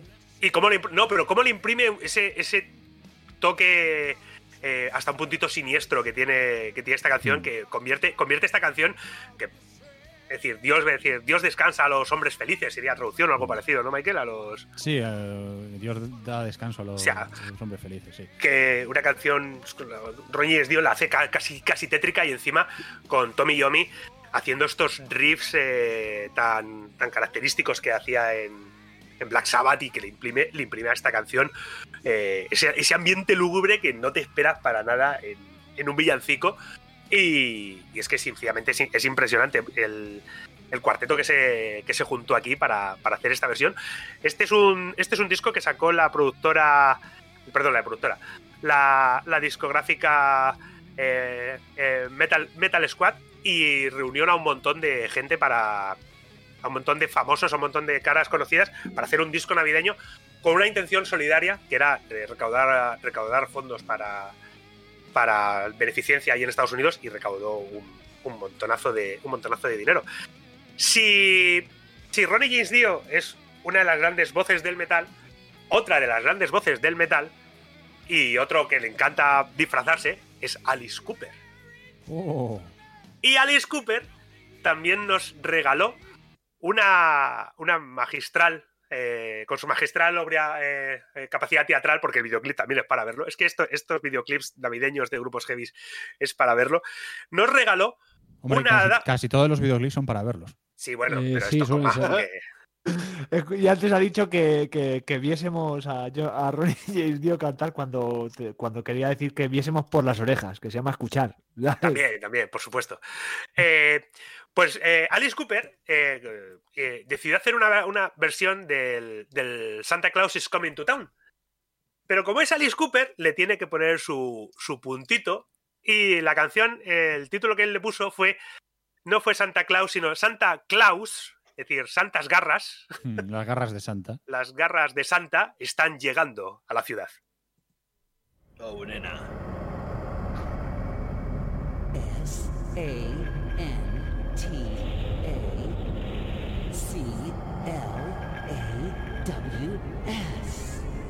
Santa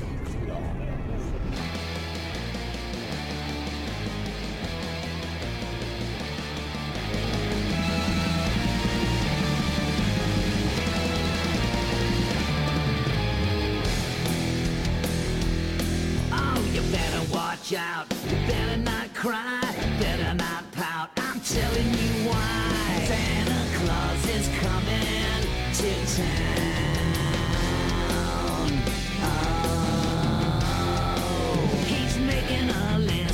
Checking it twice.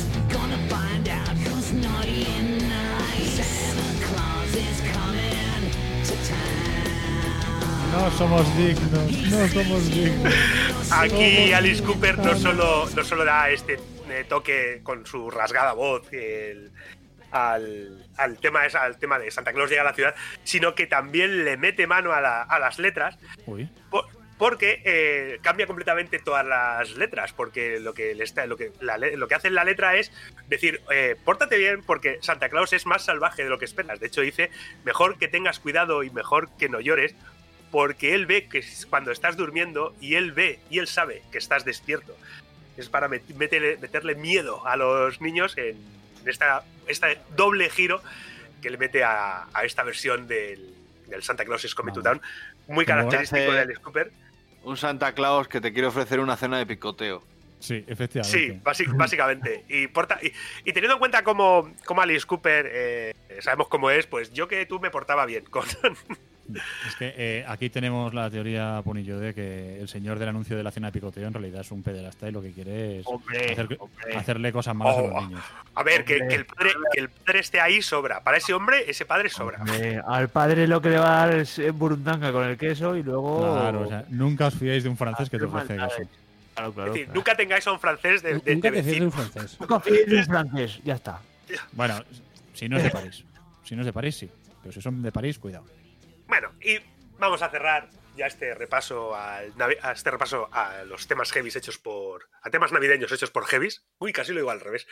Temas, temas navideños, te- temas heavies hechos por navideños. Hechos por navideños. Temas, temas heavies hechos por navideños, mm, habría que buscarlo porque seguramente también existe. Entonces, es muy probable. Eh, vamos a terminar y voy a presentar primero, voy a hacer un poquito la aplicación y luego vamos a poner la canción de la canción, porque es una canción muy bonita y interpretada por un hombre que el cual tú les ves con sus vestido ahí de cuero, con su cal, con su ahora calva, eh, con sus gafas de sol, eh, ese rollo de ledrón que lleva, que es ese muchachón que es eh, Rob. Halford, líder de Judas Priest, que no solamente ha hecho uno, vuelvo a repetir, si es que es a, a esta gente cuando les gusta, la- en, en el fondo a los metaleros les, nos gusta mucho la Navidad.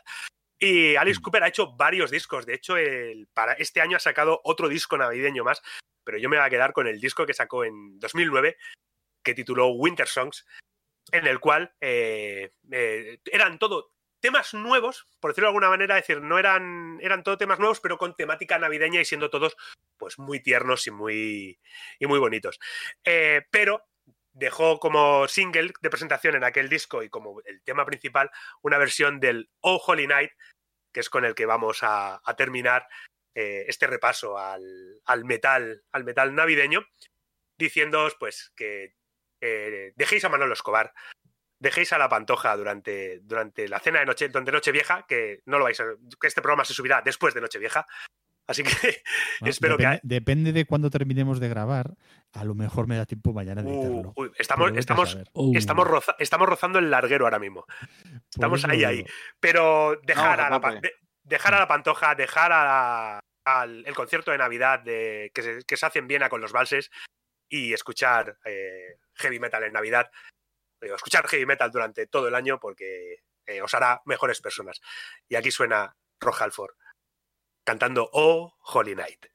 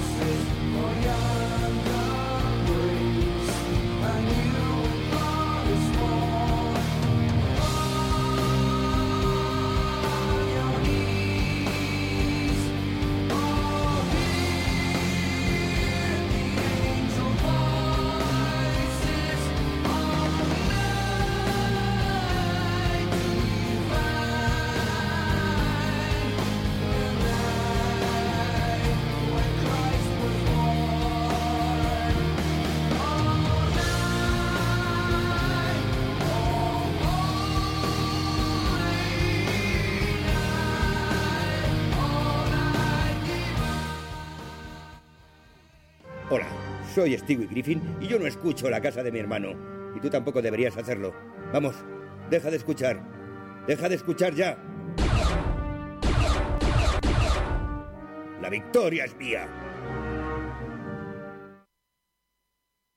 Bueno, y continuamos la próxima vez. De verdad, odio esto. Odio grabar así a distancia. Yo necesito ver las caras y, y tal. Y organizar mejor lo de las músicas. Esto lo odio muchísimo. Necesitas hacernos al amor. O sea, necesito, de verdad, necesito el calor del amor en un bar y, y que, graba, y que grabemos viéndonos porque de verdad, o sea... Y que te echemos el humo. Bueno, eso ya no, ¿ves? Eso ya no. Eso ya con, A mí tampoco me hace gracia que me eches el humo, ¿eh?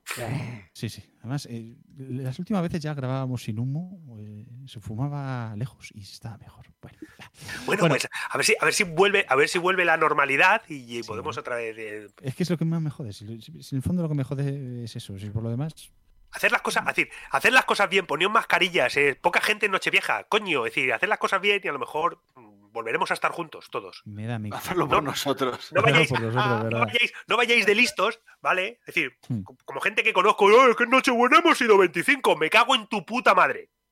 Cago en tu Ah, sí. boca. Pero Eh, Navidad bueno. 26, siempre sumamos uno. Bueno, Puni, ¿qué nos traes hoy? Lo traigo gordo. bueno, ¿cuál diríais que es la peor película de Star Wars? La última. vosotros? Episodio última. 4. El episodio 4. El episodio 1. El El episodio, episodio uno. 4 es la primera que salió, Víctor. Es por trolear. Ah. La- yo que, Yo- yo que, eh, yo que es sé, por- la, de lo- la de los Ewoks, esta que hay de, de la lucha del planeta de los Ewoks. Eh, no me jodas, las pelis de los Ewoks molaron un cojón. ¿Hicieron, hic- ¿Hicieron pelis de los droides? Porque ya. O solamente no- la serie no de llegaron, televisión. solo hubo serie de televisión. No, Además pero. que podría, podrías esperarte cualquier cosa. sí. Bueno, ahora con todo el panel este que han mostrado, a lo mejor te sacan ahora una de los droides. Vaya usted a saber. Bueno, no, pero pues va, va a haber serie de los droides. eso sí. ¡No jodas! ¿En serio? ¿En serio? ¿Por qué? Bueno, pues esas son las opciones, Puni. Pues no. Porque veo que hay opiniones para todos los gustos, que todos tenéis motivos. Nadie ha mencionado a Jar Jar. Hombre, yo Eh, cuando he dicho el episodio 1. Era por Jar cosas, Era por Jar Jar, entre otras Mira, cosas. En los sí. Jedi, ¿no? También eh, dolió que si han destrozado mi infancia, pero es que algunos no, no sabéis que hay un episodio 4,5. Algu- Otros sí lo sabéis, claro, pero muchos, otros vivíamos tranquilos hasta saber que esto existía. Hace mucho tiempo, en una lejana galaxia. La Guerra de las Galaxias, un programa especial. Con Mark Hamill como Luke Skywalker. Harrison Ford como Jan Solo. Carrie Fisher como la princesa Leia. Con Anthony Daniels como C3PO. Peter Mayhew como Chewbacca. Arturito como Arturito. ¡Bravo! Pero que, que no tenía que pagar copyright o qué? ¿Cómo no, no, no, no, no.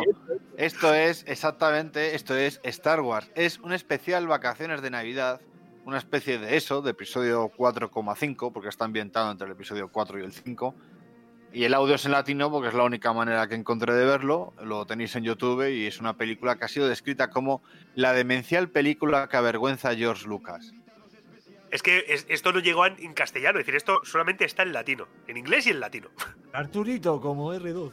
No, a mí me flipa eh, lo de la princesa Lea, los productos Lea y. ¿Y Jan Solo? Y, y, Ja- y Jan Solo. Ya solo. Ya, Ya. Pero, pero por eso te digo que esto es una versión del hacendado, ¿no? De- Bueno, eh, que bueno, no, que no, no, no, que no, que, que realmente sale Mark Hamill, que realmente sale No, Harrison no. Ford. Mar, Mark Hamill O sea, no, Maramil.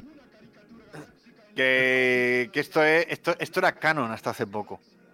Se estrenó el 17 de noviembre de 1978 y fue el primer spin-off que tuvo la saga. Y parece ser que Lucas pues la odia con todas las fuerzas de su corazón cósmico. Es su papada. Sí, sí, se, se excusó en que estaba empezando, probó cosas, quién era ese, quién era aquel, y al final pues la Fox le lió para hacerlo y pasó por el aro. Los billetes, amigo.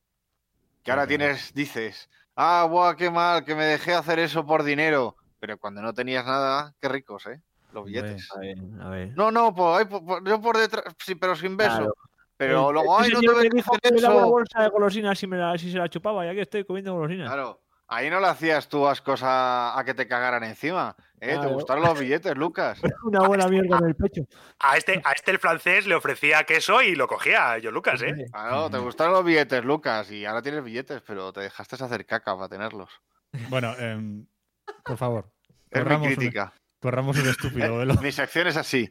Cuando a George Lucas le cagaron en el Ah, bueno, pues. Ah, sí, Hay que, sí, es así, Michael, hay que reconocer que el, el Holiday Especia es lo que necesita. Bueno, es está, la crítica que necesita. Pues Con el sí, Bueno. Había más factores, claro. El Imperio contraataca se estaba gestando. eh, había miedo al olvido, tres años entre película y película era mucho tiempo y se habían hecho juguetes y mucha mierda que había que vender, si no, pues la ruina, la ruina. Y pues en busca del arca perdida también se estaba haciendo más billetes, ahí, Lucas, los billetes, la caca, y pues así pues se fue delegando. Delegó principalmente a la productora eh, Smith Haymon y le proporcionó permisos y útiles para que pudieran rodar. También les dio unas ideas de por dónde podría ir el argumento, en el que ya involucraba a la familia de Chewbacca, explicando quiénes eran y algún tipo de celebración, una cosa loca que juntaría muchas razas en el planeta de los Wookiees y ala, incluso salseo de, cómo Han Solo podía estar casado con una Wookiee. Algo muy raro. Quiero pensar que sin nada sexual. Eh, bueno, en fin. Porque, bueno, pero es que era algo así como un chascarrillo, a lo mejor alguna aventura loca, ¿no? Del contrabandista. Y que terminara así para evitar pues que algún Wookiee, pues, pues le arrancase ahí. lo- le arrancase los brazos. A lo mejor, Pues a, lo bueno. mejor a, a lo mejor a, a- a Han, a Han le gusta el rollo furro, vaya usted a saber. También. O a lo mejor la, la- la quería de verdad. También. La amaba. Amo a esa perra. Bueno, Sí, nunca, nunca nunca lo sabremos mejor porque no, no se ha profundizado suficiente en la vida sexual de Han Solo. Hombre, se acostó con la princesa Leia. Sí, Igual vamos. se pilló un pedo, se acostó con ella y luego lo obligaron a casarla. Pero bueno, toda esta locura, pues de idea que tenían, iba a ir mm, mezclado con eventos musicales eh, dentro del contexto de, la fiesta y de la celebración, pues, o sea, de una manera que podía tener sentido y que igual hacían algo así como una especie de, Eurovisión interplanetario, ¿no? Con fiesta y holgorio. Pues esa idea ya en sí era rara, pero el director cambió tres, tre- cambió de director tres veces, uno de ellos en mitad de la grabación, de hecho. El guion se reescribió al menos unas cinco veces. Y todo esto fue deri- derivando en algo más parecido a los programas especiales de Navidad que a una película o episodio especial de Navidad. Eh, de hecho, la estás viendo y no sabes si en cualquier momento uno de los actores es José Mota, que va a salir por ahí, porque no es una película, es que es un especial de Navidad en toda regla, tipo Noche de Fiesta. El- El Ramón con la capa por ahí. Hola, bueno. Sí, sí, no, no, pero es que es, es, es- o sea, lleva, el- eh, tú estás viendo una historia, pero, pero lleva la misma argumentación, el mismo, o sea, todo está pasando, pues igual que en un programa de, de noche de fiesta. Falta José Luis Moreno por ahí. Sí, sí, Y- sí. Y Mari Carmen y sus muñecos y. Pues bueno, el argumento al final quedó en esto. Chewbacca tiene que volver a casa por el día de la vida, que es un día pues muy importante para los Wookiees y que él pues nunca falta. En su casa le esperan su hijo, su mujer y su anciano padre. Luego la celebración es una puta mierda, que se ponen todos una toga y levanta una piedra que emite luz. Es un poco siniestro, así en realidad. Pero bueno, que es importante para ellos. Y pues claro, con esa carita, además la enfocan muchas veces a la carita de la mujer de, de, Chewbacca, ¿sabes? Como, pero es la escena regrabada, ¿sabes? Que siempre que es la misma, pero bueno, pues no le vas a negar nada a la Wookiee, ¿no? Que es que, ¿sabes? Te mira como si te entendiera, pero es que te entiende. Así que bueno, te mira, es como un perrete de esos que mira cómo te, pues te entiende. Así que ahí está Han Solo y él y el halcón milenario tratando de volver, pero hay naves enemigas. Esas cosas pasan siempre. El halcón falla, bueno, no, una cosa de Star Wars, luego encima en el planeta también hay presencia imperial y esas cosas tú ahí las empiezas a ver como dices, hostia, que voy a ver un peliculón de Star Wars. El final te sorprenderá. Así que tú lo ves ahí como que la cosa está chunga. Así que dices, bueno, pues no, no está tan mal. Ahí va a haber unos tiros, tal, aparecerá Luke aquí con su, las cosas de la fuerza. Y, y además es que tú has visto antes que salían todos los protas. Y sí, y en la película van a salir. Pero el resultado es así como un poco deplorable, porque sale como para saludar un poquito, ¿sabes? Tampoco voy a destripar la película, o sea, si la habéis visto, pues muy bien, ya sabéis a las cosas que me refiero, y si no, pues es que estáis obligados, porque con marihuana todo entra, amigos. Pero vamos, la ves, es una horita y pico muy rica. Quiero destacar eh, algún momento, hay un momento que les traen regalos, por ejemplo, a la familia, y al padre le dan una especie de movida de realidad virtual, que es algo que parece como que le gusta mucho, como que lo está ahí esperando. Y empieza todo ahí como un poco, de una manera un poco turbia, da la impresión de que lo que le han traído al señor es porno. Sé que tú andas buscándome. Lo sé, lo sé, lo sé. Aquí estoy. Mi voz es para ti. Soy sonido solo en tus ojos. Yo existo para ti, para ti. Estoy en tu mente. Soy tu creación. Oh, sí. Estoy sintiendo mi creación. Me llega tu mensaje. Te... Ah, estás La- la- emocionado. le, ha, le llegado el mensaje. Que quiere Le ha haber entendido la, la metáfora. Le ha llegado un WhatsApp. Ha llegado un multimedia, amiga. Este, esta, esta, escena es, es de, la, de lo más delirante. Y oiga, oiga- oigan, que esto es para niños, ¿eh? Sí, sí, y, y- y el viejo Goki ahí que le, le falta frotarse contra, contra el sillón mientras lo, lo oye, Sí, cabrón. sí, le falta, le falta decir, Y- voy y a. luego- Si- perdona, si un buque se frota con- contra un sillón, de ahí eh, sale fuego, ¿eh? No, no, pero en serio, tú no lo has visto, Michael. ¿No has vi- ¿No has visto el Sí, Holiday sí, Special? sí. Coño, es que ese momento dices tú, ahora el, ahora el abuelo mira izquierda, mira derecha, ve que está pasando desapercibido y se la casca. Sí, sí, sí. Pues el caso es que eso luego acaba en canción. Porque sí, antes he dicho que las canciones y actuaciones se les podía buscar un sentido. Por lo que sea, no fue una prioridad de los creadores y los momentos de actuaciones music- musicales pues aparecen salvajemente sin que sepas cuándo te lo vas a comer. Hacer también especial mención a durante eh, ratos solo está la familia de Chewbacca hablando, ellos solo. Esto es un buen rataco de ir a unos peluches Es que es verdad, es que, es- y es muy largo, es que dura mucho. Hay un momento de dibujos animados que todo lo que pasa es en dibujos animados. Un planeta en el que Luke, Han y todo el equipo pues se encuentran con Boba Fett que va por ahí montando dinosaurios y les hace creer que, pues, que él le tiene poco aprecio al imperio, ¿no? Para liarse con ellos. Y todo esto es como una especie de bitácora que el niño ve para entretenerse, pero que suena a capítulo piloto de serie de Star Wars, pero que bueno, la verdad es que en sí es lo mejor de la película, eh, lo cual es lógico, pues si esto partió del guion del propio Lucas, eh, o sea, quiero decir, los dibujos sí que partieron de, del guion del propio Lucas, o sea, entonces... ¿Y es, esta es la primera aparición de Boba Fett? Eh, yo lo busqué y, y- y me, todo no me sale que la primera aparición es en episodio 4, aunque no recuerdo en qué lugar se te digo la verdad. Así que no. Está, está con todos, está con, con todos los cazarrecompensas que tiene Java. claro, o sea, no- en la es la primera Java. aparición, eh, por lo visto, en el episodio 4, no me preguntes dónde, pero no debe ser algo muy reseñable porque eh, aquí no le conocen. O sea, Han, Pero- Luke y eso no, le- no, no saben quién es. Pero escucha, eh, eh, Java realmente no sale en episodio 4. Pero sale, la, pero sale En la el, en en añadido, en el añadido ese que Ahí luego sí. hicieron, eh, que, que sale que se ve que Harrison Ford pasa por detrás y como que le pisa Claro, la cola. sí. Pues supuestamente ahí, entre esos que van a por él, ahí está. Ahí Boba sí, Fett. ahí sí, pero olvídate de que existió esas versiones extendidas y Ya, ya, ya, ya. digitalizadas y tal, y que, y que Han siempre disparó primero. Eh, Por supuesto. Hasta, hasta entonces solo conocíamos a Boba Fett. Mm, sí, o, o bien de este especial de Navidad, si lo habíamos visto, y si no, ya en, en el Imperio. Pues no lo sé. Habrá Salvo- que vérselas o que nos lo pongan en Salvo- comentarios. Yo sí, no lo voy a ver. Salvo que, salvo, que hubiera, salvo que hubiera salido antes en alguno de los cómics Marvel. Que, No, que es que. Yo cuando, o sea, si tú buscas Boba Fett, en todos lados encuentras primera aparición en episodio 4. Ya que se han actualizado por la Mm. versión extendida, pero yo no, no he visto en versión extendida y tal, he visto episodio 4 sin más. Sí, sí. Esto no lo sé. Bueno.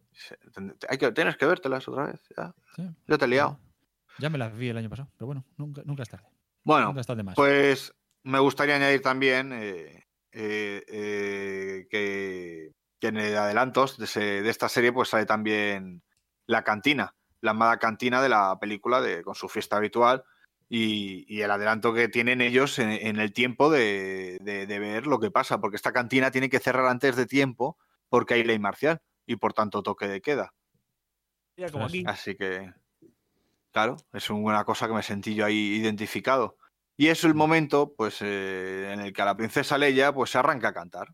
Claro, como no, ella ya sabía que iba a ser una princesa Disney. We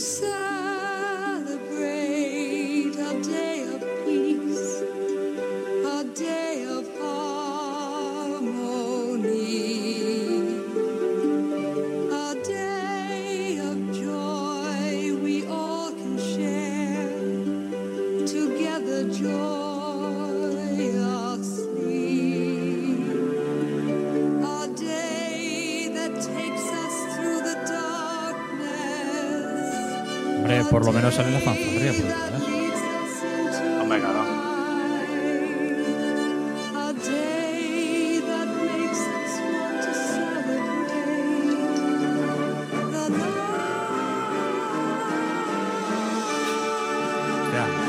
the O sea, es un tema raco. Sí, sí, esto visto así, villancicamente es un temazo. Villancicamente. Villancicamente. Villancicamente hablando, muy bueno.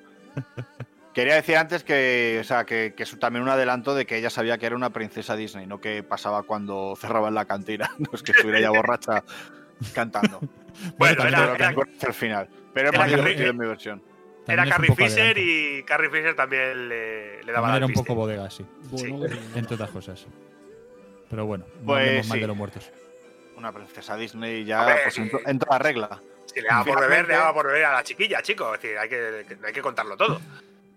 Finalmente la película termina con escenas de la propia película, como si fueran recuerdos de Chubby, en plan, madre mía, cómo me lo he pasado. y ya está, pues. Uh, sí, sí. Ahí mirando hacia arriba y su mujer también con, con la misma escena de antes que te repiten mil veces, recortada.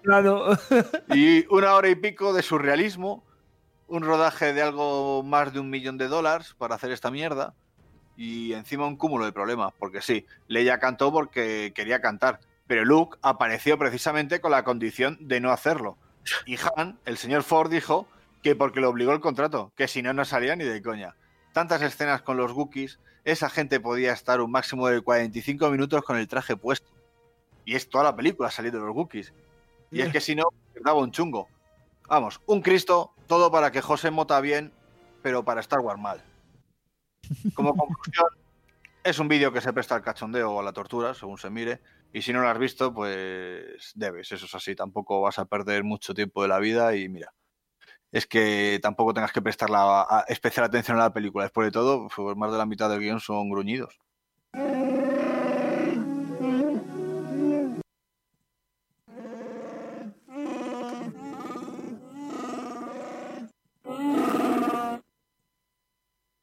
Hay cinco, cinco derechos universales que son innegables al hombre, a la raza humana. Uno es la vivienda, otro es la ropa, otra es la, la- la dignidad y, en fin, el otro se me ha olvidado, el otro se me ha olvidado. La casa de mi hermano podcast. Está lleno de barro. Hay gente muy peligrosa. Gente muy peligrosa. Como en este podcast en el que estamos celebrando la Navidad y estamos celebrando el fin de año, el final de este maldito 2020. Vete a tomar por culo ya, año de Por mierda. fin. Y, y nada, le toca el turno a Guaz que nos trae otro, otra historia de significado navideño. Eh, Guaz. sí, yo os voy a hablar del personaje más navideño de entre todos los habitantes de la que podría ser nuestra segunda o tercera residencia, que es South Park en Colorado. Qué bonito. Porque es Mr. Hankey, o como le conocemos a este gran lado del charco, a este lado del gran charco, el señor Mojón, que es la deidad navideña de South Park, reemplazando a otros como Frosty o Rudolph. O sea, se, te, se te está poniendo, se te está poniendo de repente una voz así de, de, eh, de acercaros al calor de la hoguera, que os Eh, voy a sí. contar una historia. Que os voy a cagar en el pecho. Voy a haceros el especial Navidad de la casa de mi hermano, al estilo de George Lucas. Ahora me toca a mí tener el control. Habéis caído papel. Dale, Guaz. Pues esto es. Eso. El señor Mojón es la mierda, la alegre mierda navideña que visita South Park, eh, en South Park a cualquier persona que tiene mucha fibra en su dieta. Y reside en las alcantarillas bajo South Park y solo sabe que solo sabe que aparece como por arte de magia de las cisternas del inodoro, trayendo consigo noticias de alegría y un olor espantoso. ¡Hola, muchacho! ¡Hola, señor Mojón! George Lucas alegra de verte. Bueno, la, la idea de este personaje se basa en un evento que le ocurrió a Trey Parker de niño cuando tenía la costumbre de no tirar de la cadena del baño. Y debido a esto, el padre le dijo que si no tiraba del inodoro, el señor mojón saldría y se lo comería. Él y Matt Stone, el otro creador de, de South Park, concibieron un espectáculo South Park, el, que, se, que se también se conoce como el primer episodio, el episodio piloto, también sale mucho, en donde el señor Mojón iba a ser el protagonista principal y están Kyle, Kenny y Carman secundarios, y se llamaba llamar el show del señor, del señor Mojón, pero eh, Fox dijo que no. El nombre no tenía pegada. No tenía pegada, no, no. Además, eh, como el, el hombre, el hombre de, de Fox, eh, Brian Gard- Graden, eh, lo dijo muy explícitamente. No voy a poner un mojón en mi cadena. Y, y mira que es la Fox, ¿eh? Eh, sí, efectivamente. Es Que que- toda su parrilla era básicamente eso. Pero bueno, de todas maneras, mm, terminaron reciclando esto en lo que ahora conocemos como South Park, en el que el señor Mojón es un ser bondadoso, alegre y a menudo, a menudo, lleno de alegría navideña, porque para algo es una de las deidades navideñas. Entonces busca difundir esa alegría con su presencia y ha demostrado que está dispuesto a ayudar a los niños en muchas ocasiones. Sin, sin embargo, cuando es provocado tiene un lado que es bastante vengativo y violento. No he oído nada. ¿Señor Mojón? Aquí estoy. Esto es terrible. Aquí todos peleándose y mi mejor amigo en el manicomio y todo porque no creímos en el señor Mojón. Bueno, pero ahora sí creéis. Yo sí creo. Yo también creo en el señor Mojón. Aquí estoy. Hola chicos, ¿sabéis que todos vosotros soléis a florecitas? Oh. Hola, chef. Hola, señor Mojón. Bueno, pues nuestros amigos del pequeño South Park eh, con nosotros la existencia de este, de este ser hasta que Kyle eh, se lo encuentra en su retrete, en este episodio que hemos encontrado, que hemos escuchado. Y esta situación hace que Kyle acabe encerrado en un psiquiátrico, en un manicomio. Y son los chicos, con la ayuda de Chef, que también conoce, como hemos escuchado también, al señor Mojón, logran rescatarle y en las alcantarillas bajo el pueblo poco después toda la, la familia, toda la pandilla le conoce y él le explica a la gente de Hollywood cómo la gente de Hollywood dirigida por Robert Redford está destruyendo el ecosistema. Es que encima el niño, eh, el señor Mojón se preocupa por el ecosistema, lo hace todo. Eso iba a ser Leonardo DiCaprio. Eh, es antes de, Le- de que Leonardo DiCaprio. Ten en cuenta que esto tiene ya veintipico años, tío. Leonardo DiCaprio en aquel entonces era estaba empezando. Bueno, y, sí. y todas estas no, críticas eh, se encuentran con que con que se las han robado, les han robado la idea. Aquí estoy. ¡Señor Mojón! Hola, muchacho. Os dije que estaba aquí. Me alegro de veros. ¿Cómo habéis crecido, chicos? Es un placer verle de nuevo, señor Mojón. ¿Os habéis cepillado bien los dientes? Sí. ¿Usáis hilo dental? Sí. ¿Os habéis limpiado las orejas? Sí. No. ¿Qué le pasa, señor Mojón? ¿Está malo? Oh, solo es un pequeño resfriado. Con tanta gente en South Park se resiente mi palacio. ¿Qué dice? Que mi palacio, la cloaca, es un ecosistema muy frágil. ¿Qué cosa? Y es porque los visitantes solo comen cuscús, tofu y vegetales crudos, y eso destruye mi entorno. ¿Se ha resfriado por eso? Por eso, Kyle, por eso. Oh, hola, Kyle. Estoy...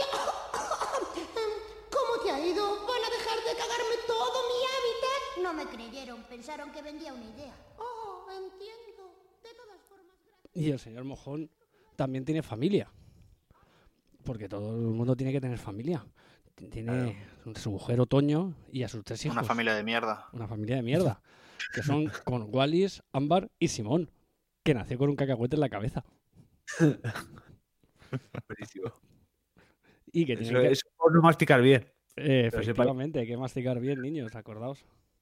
Porque luego llega el ni- lo- luego aparece Simón y sale con. Luego viene la, vi- viene la visita de Simón y te raspa el ojal. O Eh, sea, Y eso Imagínate que, en lugar, imagínate que, en lugar, que Simón en lugar de un cacahuete hubiera sido una almendra. qué rico. Oh. Uh, mamá. Bueno, y tienen que ayudar también a los niños que, que recuperen el espíritu navideño. Porque el señor Mojón está desaparecido y porque, porque en el pueblo ya no hay espíritu navideño, se ha perdido. Están como yo este año. ¡Au, dijo!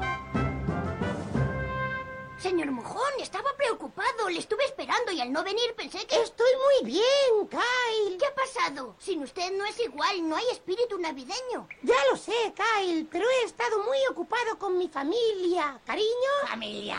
Quiero presentaros a Otoño, mi esposa. ¡Hey, hey, chicos! ¿Queréis una copa? Son muy pequeños para beber. Ya, pero es Navidad. Y quiero que conozcáis a los mojoncitos niños Aquí tenemos a Con Wallis. dijo. Nuestra hija Ámbar. dijo? Y el otro Simon. Simon no es muy listo. Nació con un cacahuete en la cabeza. ¿Qué es eso, papá? Nada, Simon. Familia. Por eso no ha difundido el espíritu navideño. No ha sido fácil. Nadie parece sentir la Navidad lejos de aquí. Sí, es como si no importara. Mamá me ha comprado muy pocos regalos. Pero tranquilos, niños. Mañana mismo enviaré a los mojoncitos en mi lugar. Si lo deseáis, podrán ayudaros. Yo quiero. Todo por más regalos. ¡Uh, viva la fiesta! ¡Eh, chicos! ¿Quién ha puesto agua que no me desnudo? Cariño, tranquilízate, estás borracha. Estamos en Navidad. Cariño, ven conmigo un segundo. ¡Te das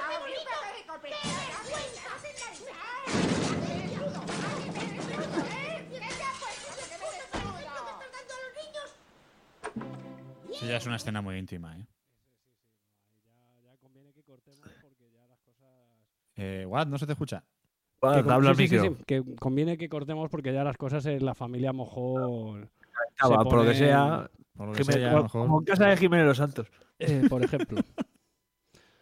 y bueno, eh, esta es la familia del señor Mojón, esas son las cosas que pasan en su familia.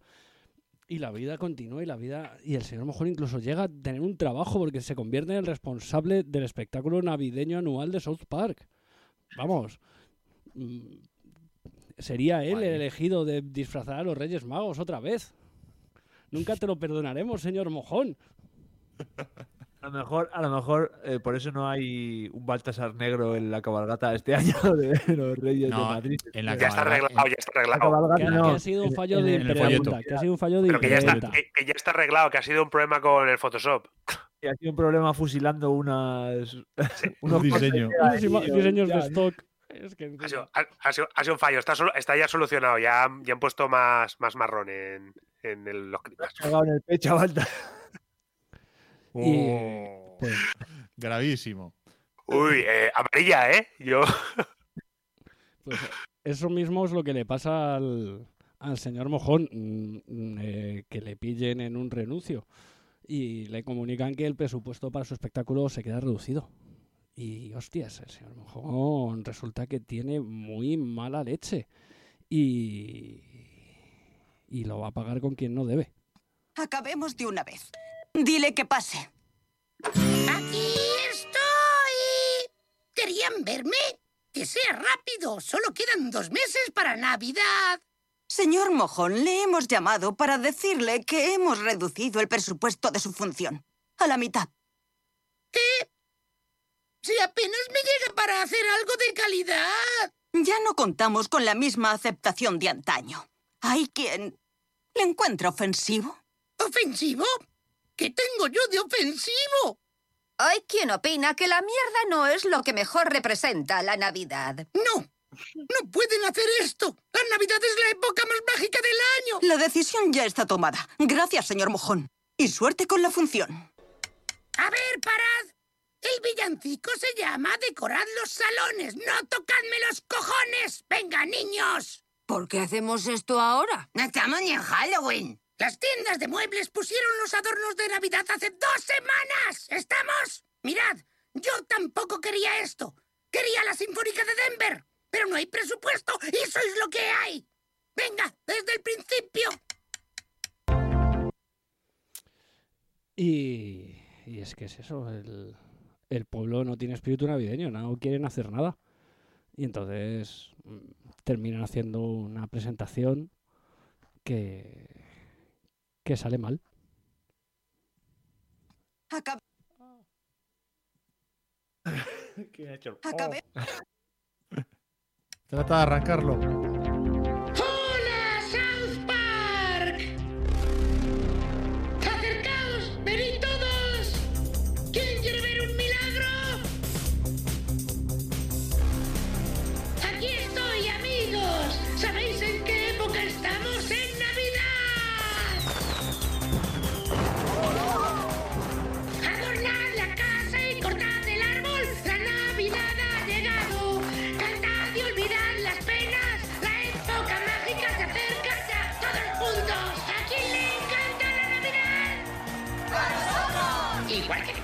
Jesús estemos con nuestros padres y madres.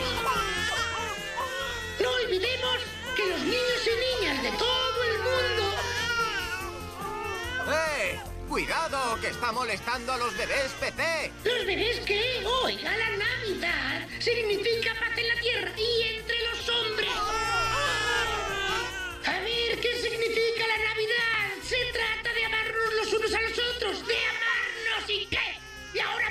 Lloran? A veces los bebés PC no saben ni por qué lloran. Pues dígales que se callen, hostia. ¿Quién cojones trae a un puto bebé a una función de Navidad? Señor Mojón, basta. Suéltame, Y bueno, esto os podéis imaginar cómo termina acabando. Porque obviamente el pueblo ya, si le faltaba algo para enfrentarse, para enca- ah, encabronarse con el señor, con el señor Mojón, pues mm, solo era esto. Y tras esto, eh, nuestro amigo decide abandonar South Park con un nuevo destino, donde es recibido con los brazos abiertos y esperemos... Pecho de George Lucas. ¿Eh? El pecho de George Lucas. y, y bueno, donde esperamos que le vayan bien las cosas. En fin, niños, cada vez nos ponen más pegas para la obrita de Navidad. Lo último es que nos prohíben mencionar en las canciones a Jesús o a Santa Claus. Gracias a tu madre. Calla, Carmen. ¿Alguien sabe alguna canción de Navidad que no mencione a Jesús ni a Santa Claus? Sí, Eric. Una que dice, la madre de Kyle es una puta. En no menor. Te he dicho que no le llames puta a mi madre, Carmen. Ya es muy puta, una puta bruta, la puta más puta que Dios creó. Una gorda fofa de nalgas flojas. Me cago en la madre que la parió. ¡Calla, Carmen! Aquí estoy. Señor Mojón. Hoy es puta, mañana es puta, toda la semana es un putón. Y el domingo, por ser distinto, no es una puta, es un gran putón. ¡Yeah! ¿Habráse visto niño más mal criado? Espera, que te voy a dar una buena lección. La mamá de mi amigo Kyle es la puta más fea que Dios creó. Una puta mala, una puta rara. Po, po, po, po, po, potón. Po, po, po, po, po, potón. Po, po, po, potón. La madre de Kyle, la madre que la parió. Vieja y puta.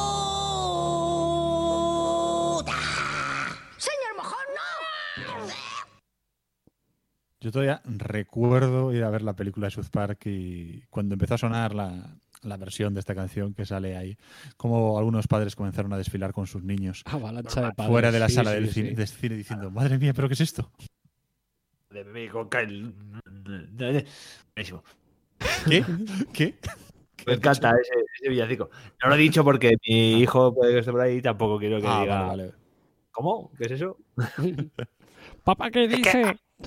Hay que ir al cine, hay que leer un poquito antes de ir al cine, informarse, señores. Y si una película pone que no es pasa- para mayores no de nada. 18, no me lleven a los niños. Que No luego se me nada. quejan de que en Deadpool hay violencia y dicen palabrotas. Bueno, que también, aunque Michael, también hemos ido a sesiones de cine eh, con películas mega violentas y dos niños llorando detrás. También hay que. Sí. Sí, También hay que. Y yo hice llorar a dos niños porque me estaban tocando las narices viendo John Wick 3, pero eso es otro tema. Pero eso es otra historia.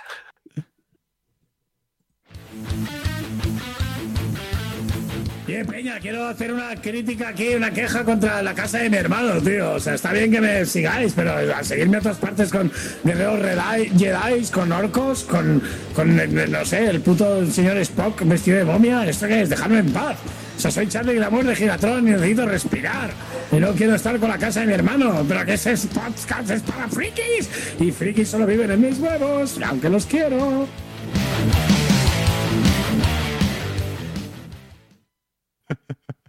Grande, Charlie. Bueno, y después de haber conocido la historia, la semblanza de un personaje eh, icónico de las Navidades como es el señor Mojón, Yoyo, cierras tú. ¿Qué, de- de todo- qué historia navideña nos traes? Cosas de, de navidades fantásticas. Yo voy a traer. Voy a traer unas cosas porque esto, todo esto es real. Porque os pensabais que las fiestas iban a ser raras, ¿verdad? Eh, y no porque no nos dejen juntarnos, sino por las múltiples declaraciones y gilipolleces de Isabel Díaz Ayuso. Pues no. Os voy a contar las cosas más raras que hacen alrededor del globo o del disco en el caso de que seáis terraplanistas, como dice Peter, porque ella no la suda todo y vamos con la polla afuera en el 2020. Así que aquí empiezo con el número 10, que es el... Te has hecho un top. Sí, sí, un top 10, eh, un Ah, top vale. 10 de, de cosas reales, ¿vale? Un Reales. mezcladito. Eso es, reales, eh, que son raras como, como ellas solas. Y en el número 10, eh, en Nueva Zelanda está el Ohutaku. po- espérate, que lo repito. Ohutukawa navideño, o el puto kawa, como yo lo, lo he Es tan, denominado. es tan fácil, ¿eh? Palabras raras, ¿eh? Que siempre me las como yo, ¿eh? Po- El Pojutucagua, dices. el, el puto Kawa. Eh, pues eh, como comprenderéis, ¿no? En Nueva Zelanda, al ser un hemisferio diferente al, al norte, eh, al ser hemisferio sur, pues el, tiempo en el norte hace frío y en el sur hace calor. Entonces, ¿cómo van a decorar un abeto, un abeto navideño allí? Pues no. De- decoran un árbol que se llama, muy común, que se llama, como he dicho, el puto Kawa, en realidad es Ohutukawa, no vaya a ser que nos escuche algún neozelandés y se enfade. Y durante el mes de diciembre es, el es que el árbol florece y está en su mayor esplendor cubierto de glande- grandes, grandes flores rojas, ¿vale? Entonces son muy parecidas a las flores de Pascua. Entonces, pues oye, mira, verde y rojo ya es muy navideño, le ponemos unas cuantas cosas más y, Y la- ya tenemos un árbol decorado. Y a celebrar la Navidad en la playa, porque es lo que se estila en ese hemisferio. hijos de puta, eh, y, y les tengo un montón de, de odio y de, de envidia. De envidia, normal. Efectivamente. en el número 9, esto nos pilla, nos pilla relativamente cerca, en Holanda, Mm. y es el Zwarte Piet. Dices, "Uh, qué nombre más raro. Bueno, pues eh, vais a ver la celebración, porque a veces las tradiciones no son muy políticamente correctas, como es el caso del Zwarte Piet, gracias a su pasado colonial. El pueblo holandés tiene un rechoncho y simpático Santa Claus llamado Sinterklaas, al que acompaña su esclavo Zwarte Piet, Pedro el Negro. Eso es lo que significa Zwarte Piet. Vale. Eh, suponemos que a estas alturas eh, estarás flipándola, claro, porque, porque dices, joder, ¿sabes qué canteo? Pero es que hay más. Durante el año se amenaza a los niños con la idea de que si no se portan bien, Pedro el Negro vendrá y se los llevará de regreso a España. Ojo, aquí, no, a España no. aquí no, no me lleves a esa cálida y, y- dorada tierra, que es el lugar en el que el Santa holandés ha vivido tradicionalmente. O sea, los regalos de, de los holandeses los hacemos nosotros. Los Claro, y luego, claro, y luego cuando les dices de que suelten dinero, no quieren los hijos de puta. Claro, eso, eso es, pues por eso, porque dicen, escucha, no, no estamos para devolver nada de lo que nos dais. En el número 8 está Noruega, y es la tradición de esconder las escobas. Porque la leyenda dice que las vísperas de Navidad todo tipo de espíritus diabólicos y brujas campan a sus anchas por el mundo. Y para poder protegerse de las visitas no deseadas, las familias esconden sus escobas antes de irse a dormir. No vaya a ser que alguna bruja la quiera para echarse unos trompos por ahí por la noche. Sí. Y por si esto fuera poco, los hombres más valientes salen al exterior a disparar al aire para ahuyentar a los espíritus malignos. Claro que sí, borrachos locos, que se llama, ¿no? Con pistolas. Hombre, ¿cuántos espíritus malignos han visto las personas Claro. estas que, que salen a disparar? Más en vísperas de Navidad, ¿verdad? Cuando no se bebe nada, ni se toma nada, ni nada de nada. Nada, además ahí en el norte no, no se estila eso de beber. Y la no, no. Eh, en el número 7, esta es de mis preferidas, lo voy avisando. En Eslovaquia y Ucrania es la cucharada voladora. Eh, y es que en algunas zonas de estos países, pues celebran la Navidad con una particular costumbre. Cuando se empieza a cenar en Nochebuena, toda la familia está reunida, ¿no? Pues el cabeza de familia o el miembro masculino más anciano coge una cucharada de loxa, que es un, un plato típico navideño allí, y ¡zum! para el techo, ¿vale? Entonces, cuanto más loxa se quede eh, pegado en el techo, pues más abundantes serán las cosechas que comienzan ese año. Que digo yo, ¿os acordáis de cuando, cuando hicieron el, el techo este de la ONU, que hizo un pintor español que era, era como el mar dado la vuelta, que parecía, parecía que estaba Mm. ahí colgando? Pues esto me imagino las casas de Eslovaquia y Ucrania un poco igual, ¿no? En plan de... Eso, eso que cuelga del techo, que es? Buh, el Loxa del año pasado que, que se nos dio genial. En el número 6 está el pollo frito de menú en Japón.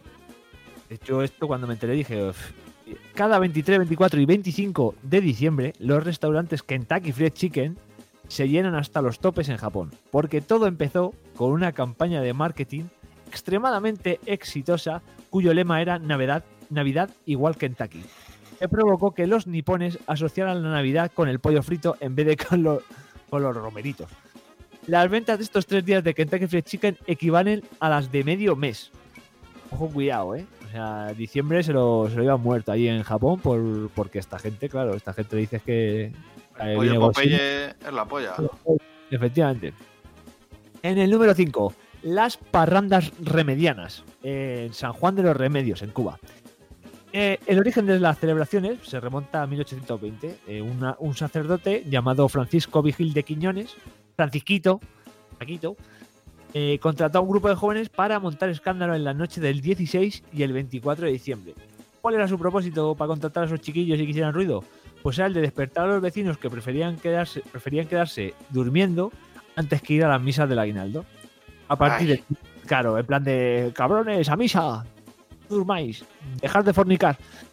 Eh, a partir de 1871, la fiesta pues ya eh, coge su formato actual, en el que los barrios de San Salvador y el Carmen, en la localidad cubana de San Juan de los Remedios, se enfrentan todas las Nochebuenas en un combate para demostrar una mayor habilidad creadora en la elaboración de su carroza. Una guerra de fuegos artificiales, morteros, bengalas y el sonido de la música tradicional son los ingredientes que componen la atmósfera que se envuelve a la fiesta nacional más antigua de Cuba.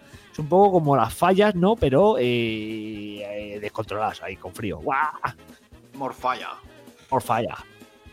En el 4, Gales y el ritual de Mary Lewitt. Eh, pues Gales, ¿qué tiene Gales? Aparte de un príncipe con las orejas muy grandes.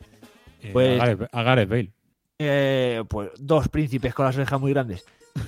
Porque Carlos es el príncipe de Gales, también hay que recordarlo. No ha hecho nada el hombre ni lo va a hacer, pero bueno, es lo que hay. Tiene muchos pueblos rurales. Y en los pueblos rurales de Gales es habitual celebrar la Navidad con el ritual de Mary Lewitt, que se trata de un extravagante desfile encabezado por el portador de una calavera de una yegua. La ponen en la perola, una calavera de una yegua y a pasear. El vecino elegido, pues se ata la calavera a un palo feo, una sábana eh, de- de- detrás de la calavera, la va, la va meneando por ahí, y en ocasiones, cuando ya se ponen muy artísticos y muy, muy a tope, eh, la ponen muelles a la calavera para hacer que, que, pues haga chasquidos y, y se mueva. Clac, clac, clac, clac. Todo muy bien, En todo un- muy, ¿sabes? Para los niños. En un palo feo. Claro, es fe- festividad para los niños. En el número 3, el Krampus en Austria. Pero ya lo he dicho antes, yo preferiría el Krampak eh, y con todo lo que conlleva, lo malo también. Krampus eh, tiene la misión de asustar a los niños. Eh, es una de las más aterradoras de la Navidad. Esto, eh, cuando me estuve informando, esto es- lo hacen unos borrachos en la época de los 90 de disfrazarse habitualmente y ya lo toman como tradición. O sea que tampoco, tampoco pongáis arriba esto no es una movida de hace años y años y años. Es un demonio que vaga por las calles de la ciudad asustando a los niños y castigando a los que, no se, a los que se han portado mal. Y no es, claro, no es de Halloween, es de, de la mierda de Navidad esto. Eh, en el folclore navideño de Austria, Santa Claus o San Nicolás, que también se nos olvida que se llama así, premia a los niños que se han portado bien, mientras que el Krampus coge a los niños que se han portado mal y se los lleva en su saco. Durante la primera semana de diciembre, especialmente la víspera de, San Nicolás, los jóvenes disfrazados de, cam- de Krampus asustan a los niños haciendo sonar sus cadenas y campanillas. Como una cabra a dos patas súper súper fea. en el número 2. Número 2 está la tradición que no quiere para él José Ortega Lara. Y es secuestrar a los padres en Yugoslavia. Dos semanas antes de Navidad, los niños y niñas yugoslavos se deslizan silenciosamente hasta sus madres y las atan de los pies y manos mientras gritan Día de la Madre, Día de la Madre, ¿qué darás para que te dejemos libre? En yugoslavo, tío. Claro, en yugoslavo esto, esto rima, ¿vale? Entonces tiene algo más de, de risas, sobre todo allí. Porque a Ortega Lara ya hemos dicho que no le hace mucha gracia. Eh, las madres se lo toman como una muestra de afecto y le dan regalos a cambio de su libertad. Y a la semana siguiente, pues los niños repiten la estrategia con su padre. eh, que lejos de enfadarse, pues le hace como, como mucho más regalos. Eso es una tradición un poco jodida, vaya. vaya. No Así sé. es un sirve para detectar a los psicópatas a tiempo. Claro, qué bien. Este, a, este- a- a Manolito me lo, me lo apartas. he, visto, que ha disfrutado. A Dimitri me lo, a Dimitri no le dejes suelto solo. me, lo guarda, no le dejes jugar con el gato. Aquí está para mí el top 1, la que diría que es la peor y la que no voy a ir en mi puta vida en Navidades a Groenlandia, y se llama Kiviak. ¿Y qué es el, el Kiviak? Pues a pesar de que algunos que lo han probado lo consideran el plato más asqueroso del mundo, pues normal, el Kiviak es para los inuit groen- groenlandeses una de las comidas tra- tradicionales navideñas. Esto es un poco, en plan, los inuit son una tribu, ¿no? Quiero decir, y si te comen las piedras y en tu vida solo has comido piedras, a lo mejor te parece un manjar las putas piedras, pero esto es una mierda. A ver, tienes 200 Este manjar- palabras para Pero, decir nieve, pero no oye, tienes una eh, para decir jamón. oye, es que es normal. para vomitar. Este manjar se elabora introduciendo cientos de algas, de alcas, unos pájaros parecidos a los frailecillos, ¿vale? Son como una urraca pequeña, Hmm. que os hagáis una idea. En el cuerpo de una foca, ¿vale? La foca no está viva. Una foca que es sellado con grasa y cosido a conciencia. Encima Ay, hacen Dios. encaje de bolillos. Espera, espera, espera, que, no viene, que ahí no viene lo peor. Las aves permanecen intactas en el interior del mamífero marino durante unos ocho meses, ¿sabes? Ay, lo Eh, tienen macerado los asquerosos. Sí, sí, con el O sea, pico las tendrán, tendrán hambre, pero tienen paciencia también los hijos de puta, ¿eh? son unos, unos asquerosos. Escucha, pico, patas y plumas, todo. Tienen el pack completo, el full equip. ¿Cómo, cómo quiere usted esta, cómo quiere usted esta mierda para vomitar? En- ¿Le, limpio el pollo? No, ya me, lo, ya me lo meto yo entero. No le da vergüenza ni Eh, al gato. Escucha, esta especie de bolsa, claro, de bolsa porque es una foca muerta, vaya, es tapada bajo una roca para favorecer su fermentación. Huele y todo, qué puto asco, chaval. Eh, pasado ese tiempo, eh, destapan a la foca muerta y, que- y- y sacan esta mierda que está listo para consumir, ¿sabes? O sea, porque, y encima le quitan la pluma, ya lo que faltaba.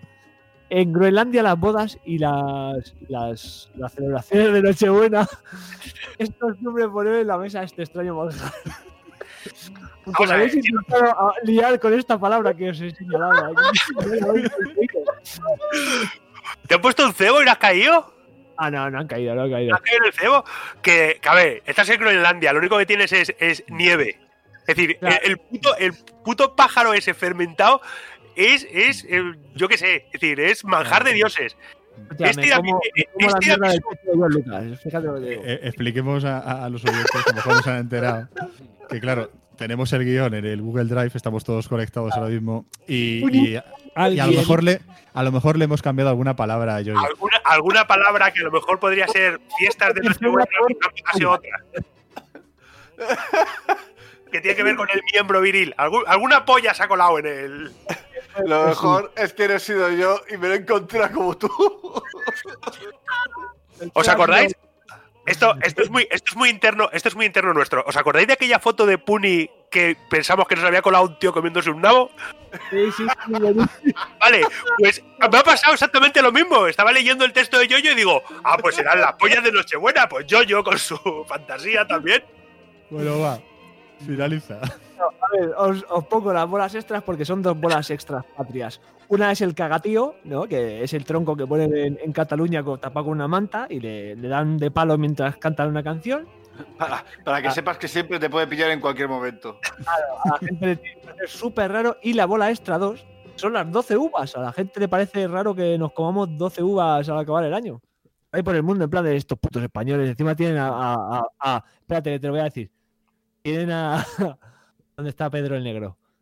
a de pie, ¿sabes? Eh, y las putas uvas. eh, Coño, y vamos, los- de- lo- lo- lo- más raro nos parece a nosotros lo de los italianos que toman lentejas.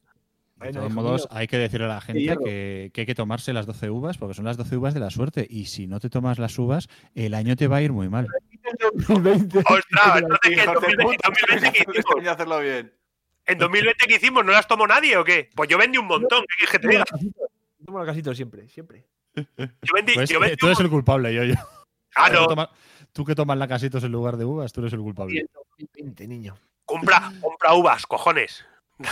Yo todos los años le doy 12 trozos de premio al perro mientras yo me como 12 uvas. Este año, en uno de los momentos, me confundí y me metí el trozo de premio yo en, en la boca y el perro se comió la uva. A lo mejor fue- por eso el fue por 2020 eso. fue así. Pues- Ah, bueno, Pues, pues Estaba gente, saladito. gentes, vecinas, vecinos de la casa de mi hermano, si tenéis historias navideñas, cosas que os gusta hacer en estas fiestas, tradiciones que, ten- que tengáis, que a lo mejor son solo tradiciones en vuestra casa, pero que a vosotros ya os va bien, pues nos las podéis comentar mm, de todas estas formas que tenemos ahí, un, un montón para que las uséis. Hazme una pregunta a la que habitualmente mentiría. Pues vamos allá, Choche. ¿Te acuerdas de las formas de contacto donde la gente nos puede contar lo que sea de la casa de mi hermano y generación VHS? Me acuerdo, tío mierda. No te pongas así, va. Venga, empiezo yo con el blog. Apunta. lacasademihermano.wordpress.com. Cierra la boca y olvídate. Estamos gruñones hoy, ¿eh? Bueno, también nos puedes encontrar en iTunes y dejar comentarios en la entrada de iVoox. ¡Basta de cháchara! Va, va, al menos te sabrás nuestra dirección de Twitter. Tengo datos precisos. Pero nos la vas a decir, ¿no? Denúnciame, gilipollas. Venga, ya la digo yo. Arroba casa de mi bro. Y el hashtag GNVHS, si es para GNVHS. Además, también tenemos una página de Facebook. Capitalistas. Ay, no se puede con este hombre. En fin, si nos buscas por la casa de mi hermano podcast, en el Caralibro aparecemos seguro. No problema. ¿Quieres decir algo más, Choche? Sayonara, baby.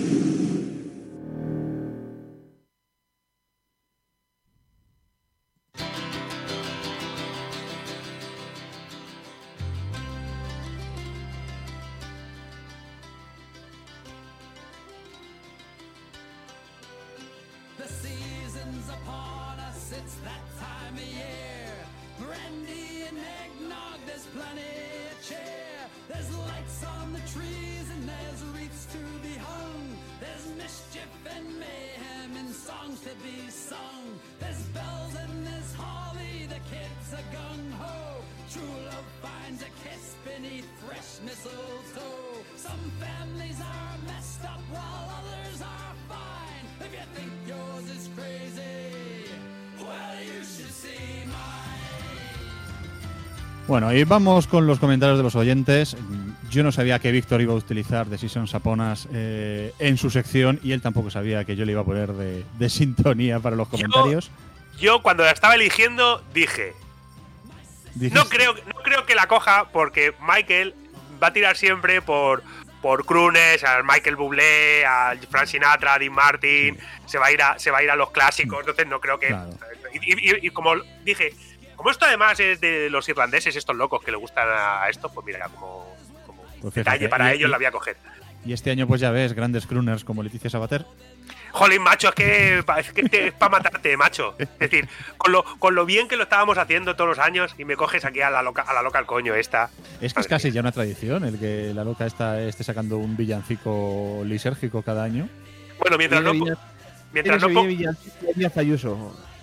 Pero mientras para, no pongas el, el, el All I Want is Christmas de la Carey, todo bien. pero eh, los- para leer los comentarios de los oyentes, pues lo que se merecía era un- una sintonía de calidad, como la de los Dropkick Murphys. Bueno, vamos a ver qué nos habéis dejado en Evox. Voy rápidamente, por cierto, la página de Evox me sale que está mal, que, que está caída, que está rota, así que la estoy leyendo, voy a leer directamente de- desde Pues el yo estoy- móvil. Yo estoy en el Ivo, o sea, tranquilamente. ¿eh? Pues a mí me, me decía que no, que, que estaban en soporte. En fin. Jolín, Bueno, macho, hay, un, hay uno que ha puesto aquí, ha, ha puesto un mensaje aquí, madre mía, que, Sí, no, al- chorrazo. Al Grey Pilgrim este que ha escrito un mensaje muy largo. no- Madre no mía, falta. oye te, la oye, te agradecemos, que, que gracias Sí, por tu sí, mensaje, chaval, pero sí, madre sigue, mía, persi- tío, sigue persiguiendo tus sueños. Sí, Mira, lucha, lucha por tu vida. Mira, recordamos que el programa pasado hablamos de, de series de, de animación moderna, series de dibujos infantiles, y Moriarty nos dice, de todas estas series nuevas, la primera que me dejó Locker fue Vaca y Pollo. No, yo creo que a él y a, y a todos. Y a todo el mundo, un clásico. Ujú, Totalmente. Eh, Seidon McFly de- el- del podcast de, de los pescados, de Pesquito y Medio, un abrazo. eh, y felices fiestas también a vosotros. Nos dice, programazo, todos los dibujos que habéis comentado son geniales, pero me tengo que quedar con Tito Yayo. Es una locura. Por cierto, estas navidades lo tengo claro para los regalos. Matricería Sirubide, cómo no, como debe de ser. Háganle Sí, caso. Háganle caso. Claro que sí. Eh, el hombre que escribe borracho del podcast del mismo nombre nos dice, programón, yo tengo, yo los Teen Titans me los he tragado y disfrutado con mi hija. Ser padre te cambia, pero no hasta el punto de dejar de beber. Un brindis, señores. Mm, eh, a favor en todo. También en, lo de, también en lo de beber. De hecho, hay veces que bebes más, mm, por lo que sea. Y Woken dice, muy bien todo, pues muy bien también para ti. Y Woken. Y luego tenemos a Anónimo, Es- es- es- hay que cerrar el año así por todo lo alto. que dice... Tiempo, ¿eh? Anónimo dice, lo que más me gusta de este podcast es Porte, es decir, Jojo, leyendo la Wikipedia. Bravo. el mundo de Gumball sí, ¿eh? En el otro no. En el otro me, me lo- me había yo escrito mis cosas y estábamos ahí haciendo un día mía. ¿Tienes, Fin ¿tienes de alguna tus sí, ideas. ¿Tienes una sospecha de quién puede ser el, el insurrecto anónimo? O... Hombre, el, el, puto Carlos de Downgrade que lo, que lo haga porque creo que ya lo ha hecho en otras ocasiones, vaya. Pero bueno. Bueno, y luego ya en, eh, en Twitter leo rápidamente porque había varios. De hecho, es que se montó toda una conversación eh, entre varios oyentes contestando y moló, todo. A raíz de que, por ejemplo, eh, Miquel, arroba Cierran 2007, eh, no está muy conforme con el tema de las series modernas. Porque dice que las series de ahora, las series de dibujos actuales, apestan. Que las series de los 80 sí que molaban. Todas las de Eras una vez, Ulises 31, Comando G, Dragones y mazmorras, Pato Aventuras, Dragon Ball, Los Diminutos de Artacán o Transformers. Eh, en fin, luego eh, le contestaba a nuestro Nah, amigo que Carlos se vaya y se compre algo en Matricería Siru. que a él le sale más barato. Eh, Carlos Cenalmor de, de Placeres Culpables dice que no hay que dejarse cegar por la nostalgia y que las actuales también molan un montón y bueno, le destaca pues varias de las que mencionamos en el programa, bueno, de las que mencionasteis en el programa y añade por ejemplo Tales of Arcadia, Sira, Príncipe Dragón, Phineas y Fer, eh, Avatar, Mi Pequeño Pony, la nueva, Hilda o Carmen Sandiego. Yo le recomendé que lo digo, lo digo muy en serio. Está en Disney Plus para que la disfrutéis. La nueva de Pato Aventuras. Es espectacular, la nueva Pato Aventuras. Lo digo En- totalmente en serio. En la versión original, el que le pone la voz a Gilito es David Tennant, el décimo doctor. Anda. Pues te digo, no lo sabía, pero la, la nueva, es decir, es muy recomendable. Es, para mí, Pato Aventuras es de las mejores series que ha hecho Disney en su puta vida. Es decir, tengo hasta los libros aquellos que sacaron Sí. y los tengo y los tengo todavía guardados, están destrozadísimos. Y, y la serie nueva es, es espectacular. Mantiene el, mantiene el nivel y es súper divertida.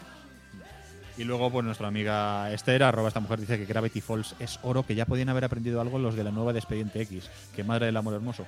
Y dice que Steven Universe le parece de lo bueno, lo mejor, de lo mejor, lo superior, junto con Hora de Aventuras. ¿Vale? Ahora Aventuras Eh, dice que- es, es genial. Hmm. Dice además que de las tres, que aunque más en Steven Universe, lo que más le gusta es esa huida del recurso televisivo fácil de que el prota mete la pata a un capítulo y así en otra vez y así constantemente. Vale, dice también que en Steven, sobre todo, hay ciertas cosas superadas que no vamos a volver a ellas. Y dice que gracias, thank you y next. ¿Vale? Eh, la olla de la cocina del infierno dice que siempre defenderá a la versión vasca de Bob Esponja y nos pone un, un vídeo del Vaya Semanita que lo retuiteamos, que es buenísimo, es una parodia que, que hicieron en ese programa que es brutal. Y también dice que Teen Titans Go le encantan, que es de lo mejor que se ha hecho en cualquier formato, metiéndole humor a los, a los supers. Qué buenísima, qué buenísima. Y más cosas que tenemos mm, por aquí. Dice, bueno, vaya por delante. Miquel dice, claro, Miquel comentaba lo de, la- lo de las series antes de escuchar el programa. Y después de escucharlo, dice, vaya por delante que el programa muy chulo. Muy entretenida la primera parte con Guaz luchando con el aparato. Eh, pero no me habéis vendido esas series, solo se salva la de los osos. Mira, ¿ves? Ya la de los osos. Ya, Ya empieza poquito a poco, ya va reculando. Miquel ¿Eh? ya. ya, ya la de los osos, ¿no? Bueno, bien. Por ahí se entra. Eh, y por ahí se entra. Pues no, eso, pero a mí que, eh, por ejemplo, algo osos- tipo Hora de Aventuras, por ejemplo, que es de coña, pero luego ha sido algo mejor más seria, yo creo que se le gustaría. Y dice que, bueno, Yo que salvo. Sí, di. Le recomendaría gratis Gravity Falls, digo. Hmm, Sí, totalmente. Totalmente. Bueno, yo se las recomiendo a todo el mundo. Bueno, y dice que eso, que solo se salva la de los osos y las de Star Wars. El resto, odio eterno. A mí, dame las series de mi infancia. Y luego dice que los últimos 20 segundos con la nueva oyente dando su particular opinión, memorable, que se vaya poniendo al día su padre, que le va a levantar el puesto rápido.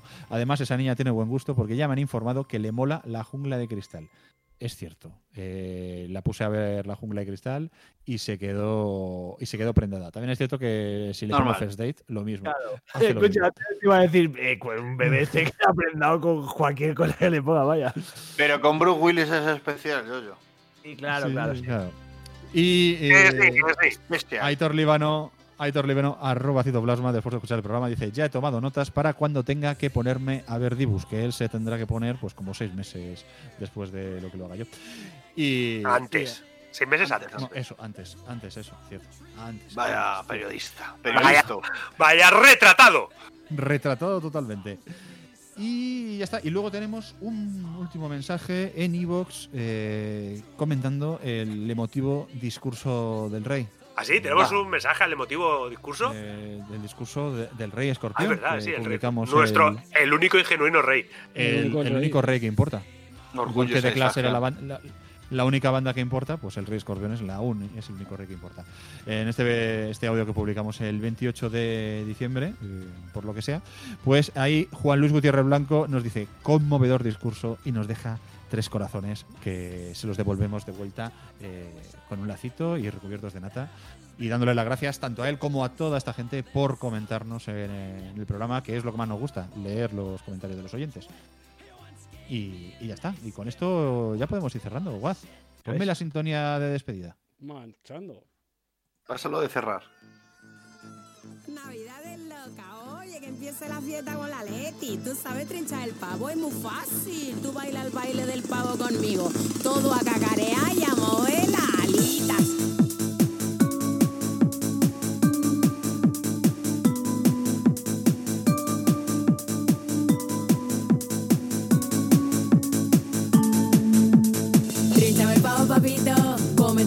Poquito a poquito. Es Navidad, final feliz y polvito. Turrón, champán y un buen pedito. Ya, ya, ya. ya. Baja, baja. ¿Esta, de es- fondo. es- ¿Esta es la de siempre?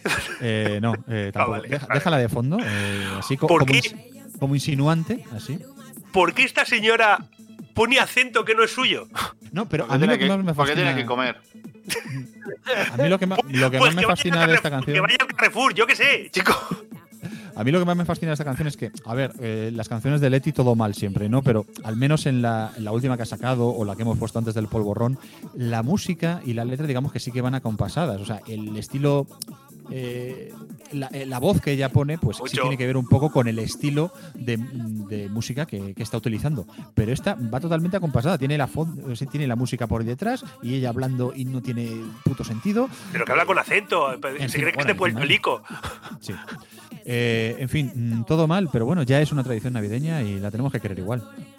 Bueno, la querrás tú. Como los posados veraniegos de la Obregón. Eso digo yo, la querrás tú. Hombre, eh, yo la quiero bien lejos, pero eh, hay que quererla. Bueno, chicos, pues nada, que un año más aquí. Eh, Jojo, tú antes, cuando despedías temporada, hacías un mensaje a la gente. Sí, porque suele ser verano. Para que es el verano. Y- Claro, ahora os tengo que decir, eh, hijos de puta, quedaos en vuestra puta casa. ¿eh? Que para algo están los libros y la puta tele y el Netflix y esas mierdas. Y dejad de propagar el virus que queremos salir en verano, ¿sabes? Antes les decías eh, que no se quedasen en casa apolillados, ahora Claro, apolillarse. Ahora, ahora, eh, Apolillarse. piedra, hijos de puta. Ser putos héroes. Claro que sí. Bueno, pues lo dicho, muchísimas gracias por haber escuchado. Ya sabéis dónde podéis dejarnos todos los comentarios sobre este programa, sobre cualquier otra cosa, para felicitarnos el año, para lo que sea. Y, y nada, que paséis una feliz noche, que el año sea mejor que este que dejamos Bueno, atrás. es fácil, eso, eso es fácil, ¿eh? Eh, a algunos solo nos ha pasado una cosa buena. Así Con que que, imagínate, con, que, se- con, que, con que 2021 se esfuerce un poquito va a ser mejor. ya está. Y como, Claro, como es como, fácil, ¿eh? de- de- teniendo en cuenta de dónde partimos, ya, a poco que pase en 2021, ya. Claro. Aunque te caigan una vez en el pecho, ya ha mejorado todo esto. Claro, todo lo que decía Ignatius de los siguientes conciertos en la sala Bataclan. Claro. Que toque un poco bien. Inclu- in- incluso aunque vaya Leti, ya, ya, ya estaría. Claro, teniendo en cuenta la base. Claro. Bueno, pues lo dicho. Decid adiós, chicos. Adiós, Adiós, chicos. chicos. Adiós, chicos. El pavo lo trinchan los cuñados. El pavo lo trinchan los papis. El pavo lo trinchan los hermanos. El pavo lo trinchan los sobrinos.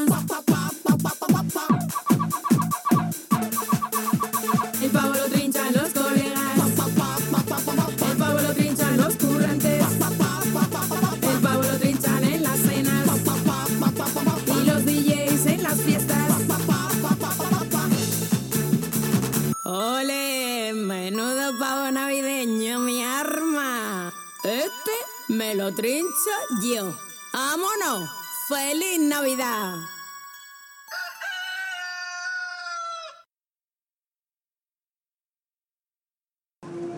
Si así es como pasa la Navidad, yo no me pierdo el año nuevo.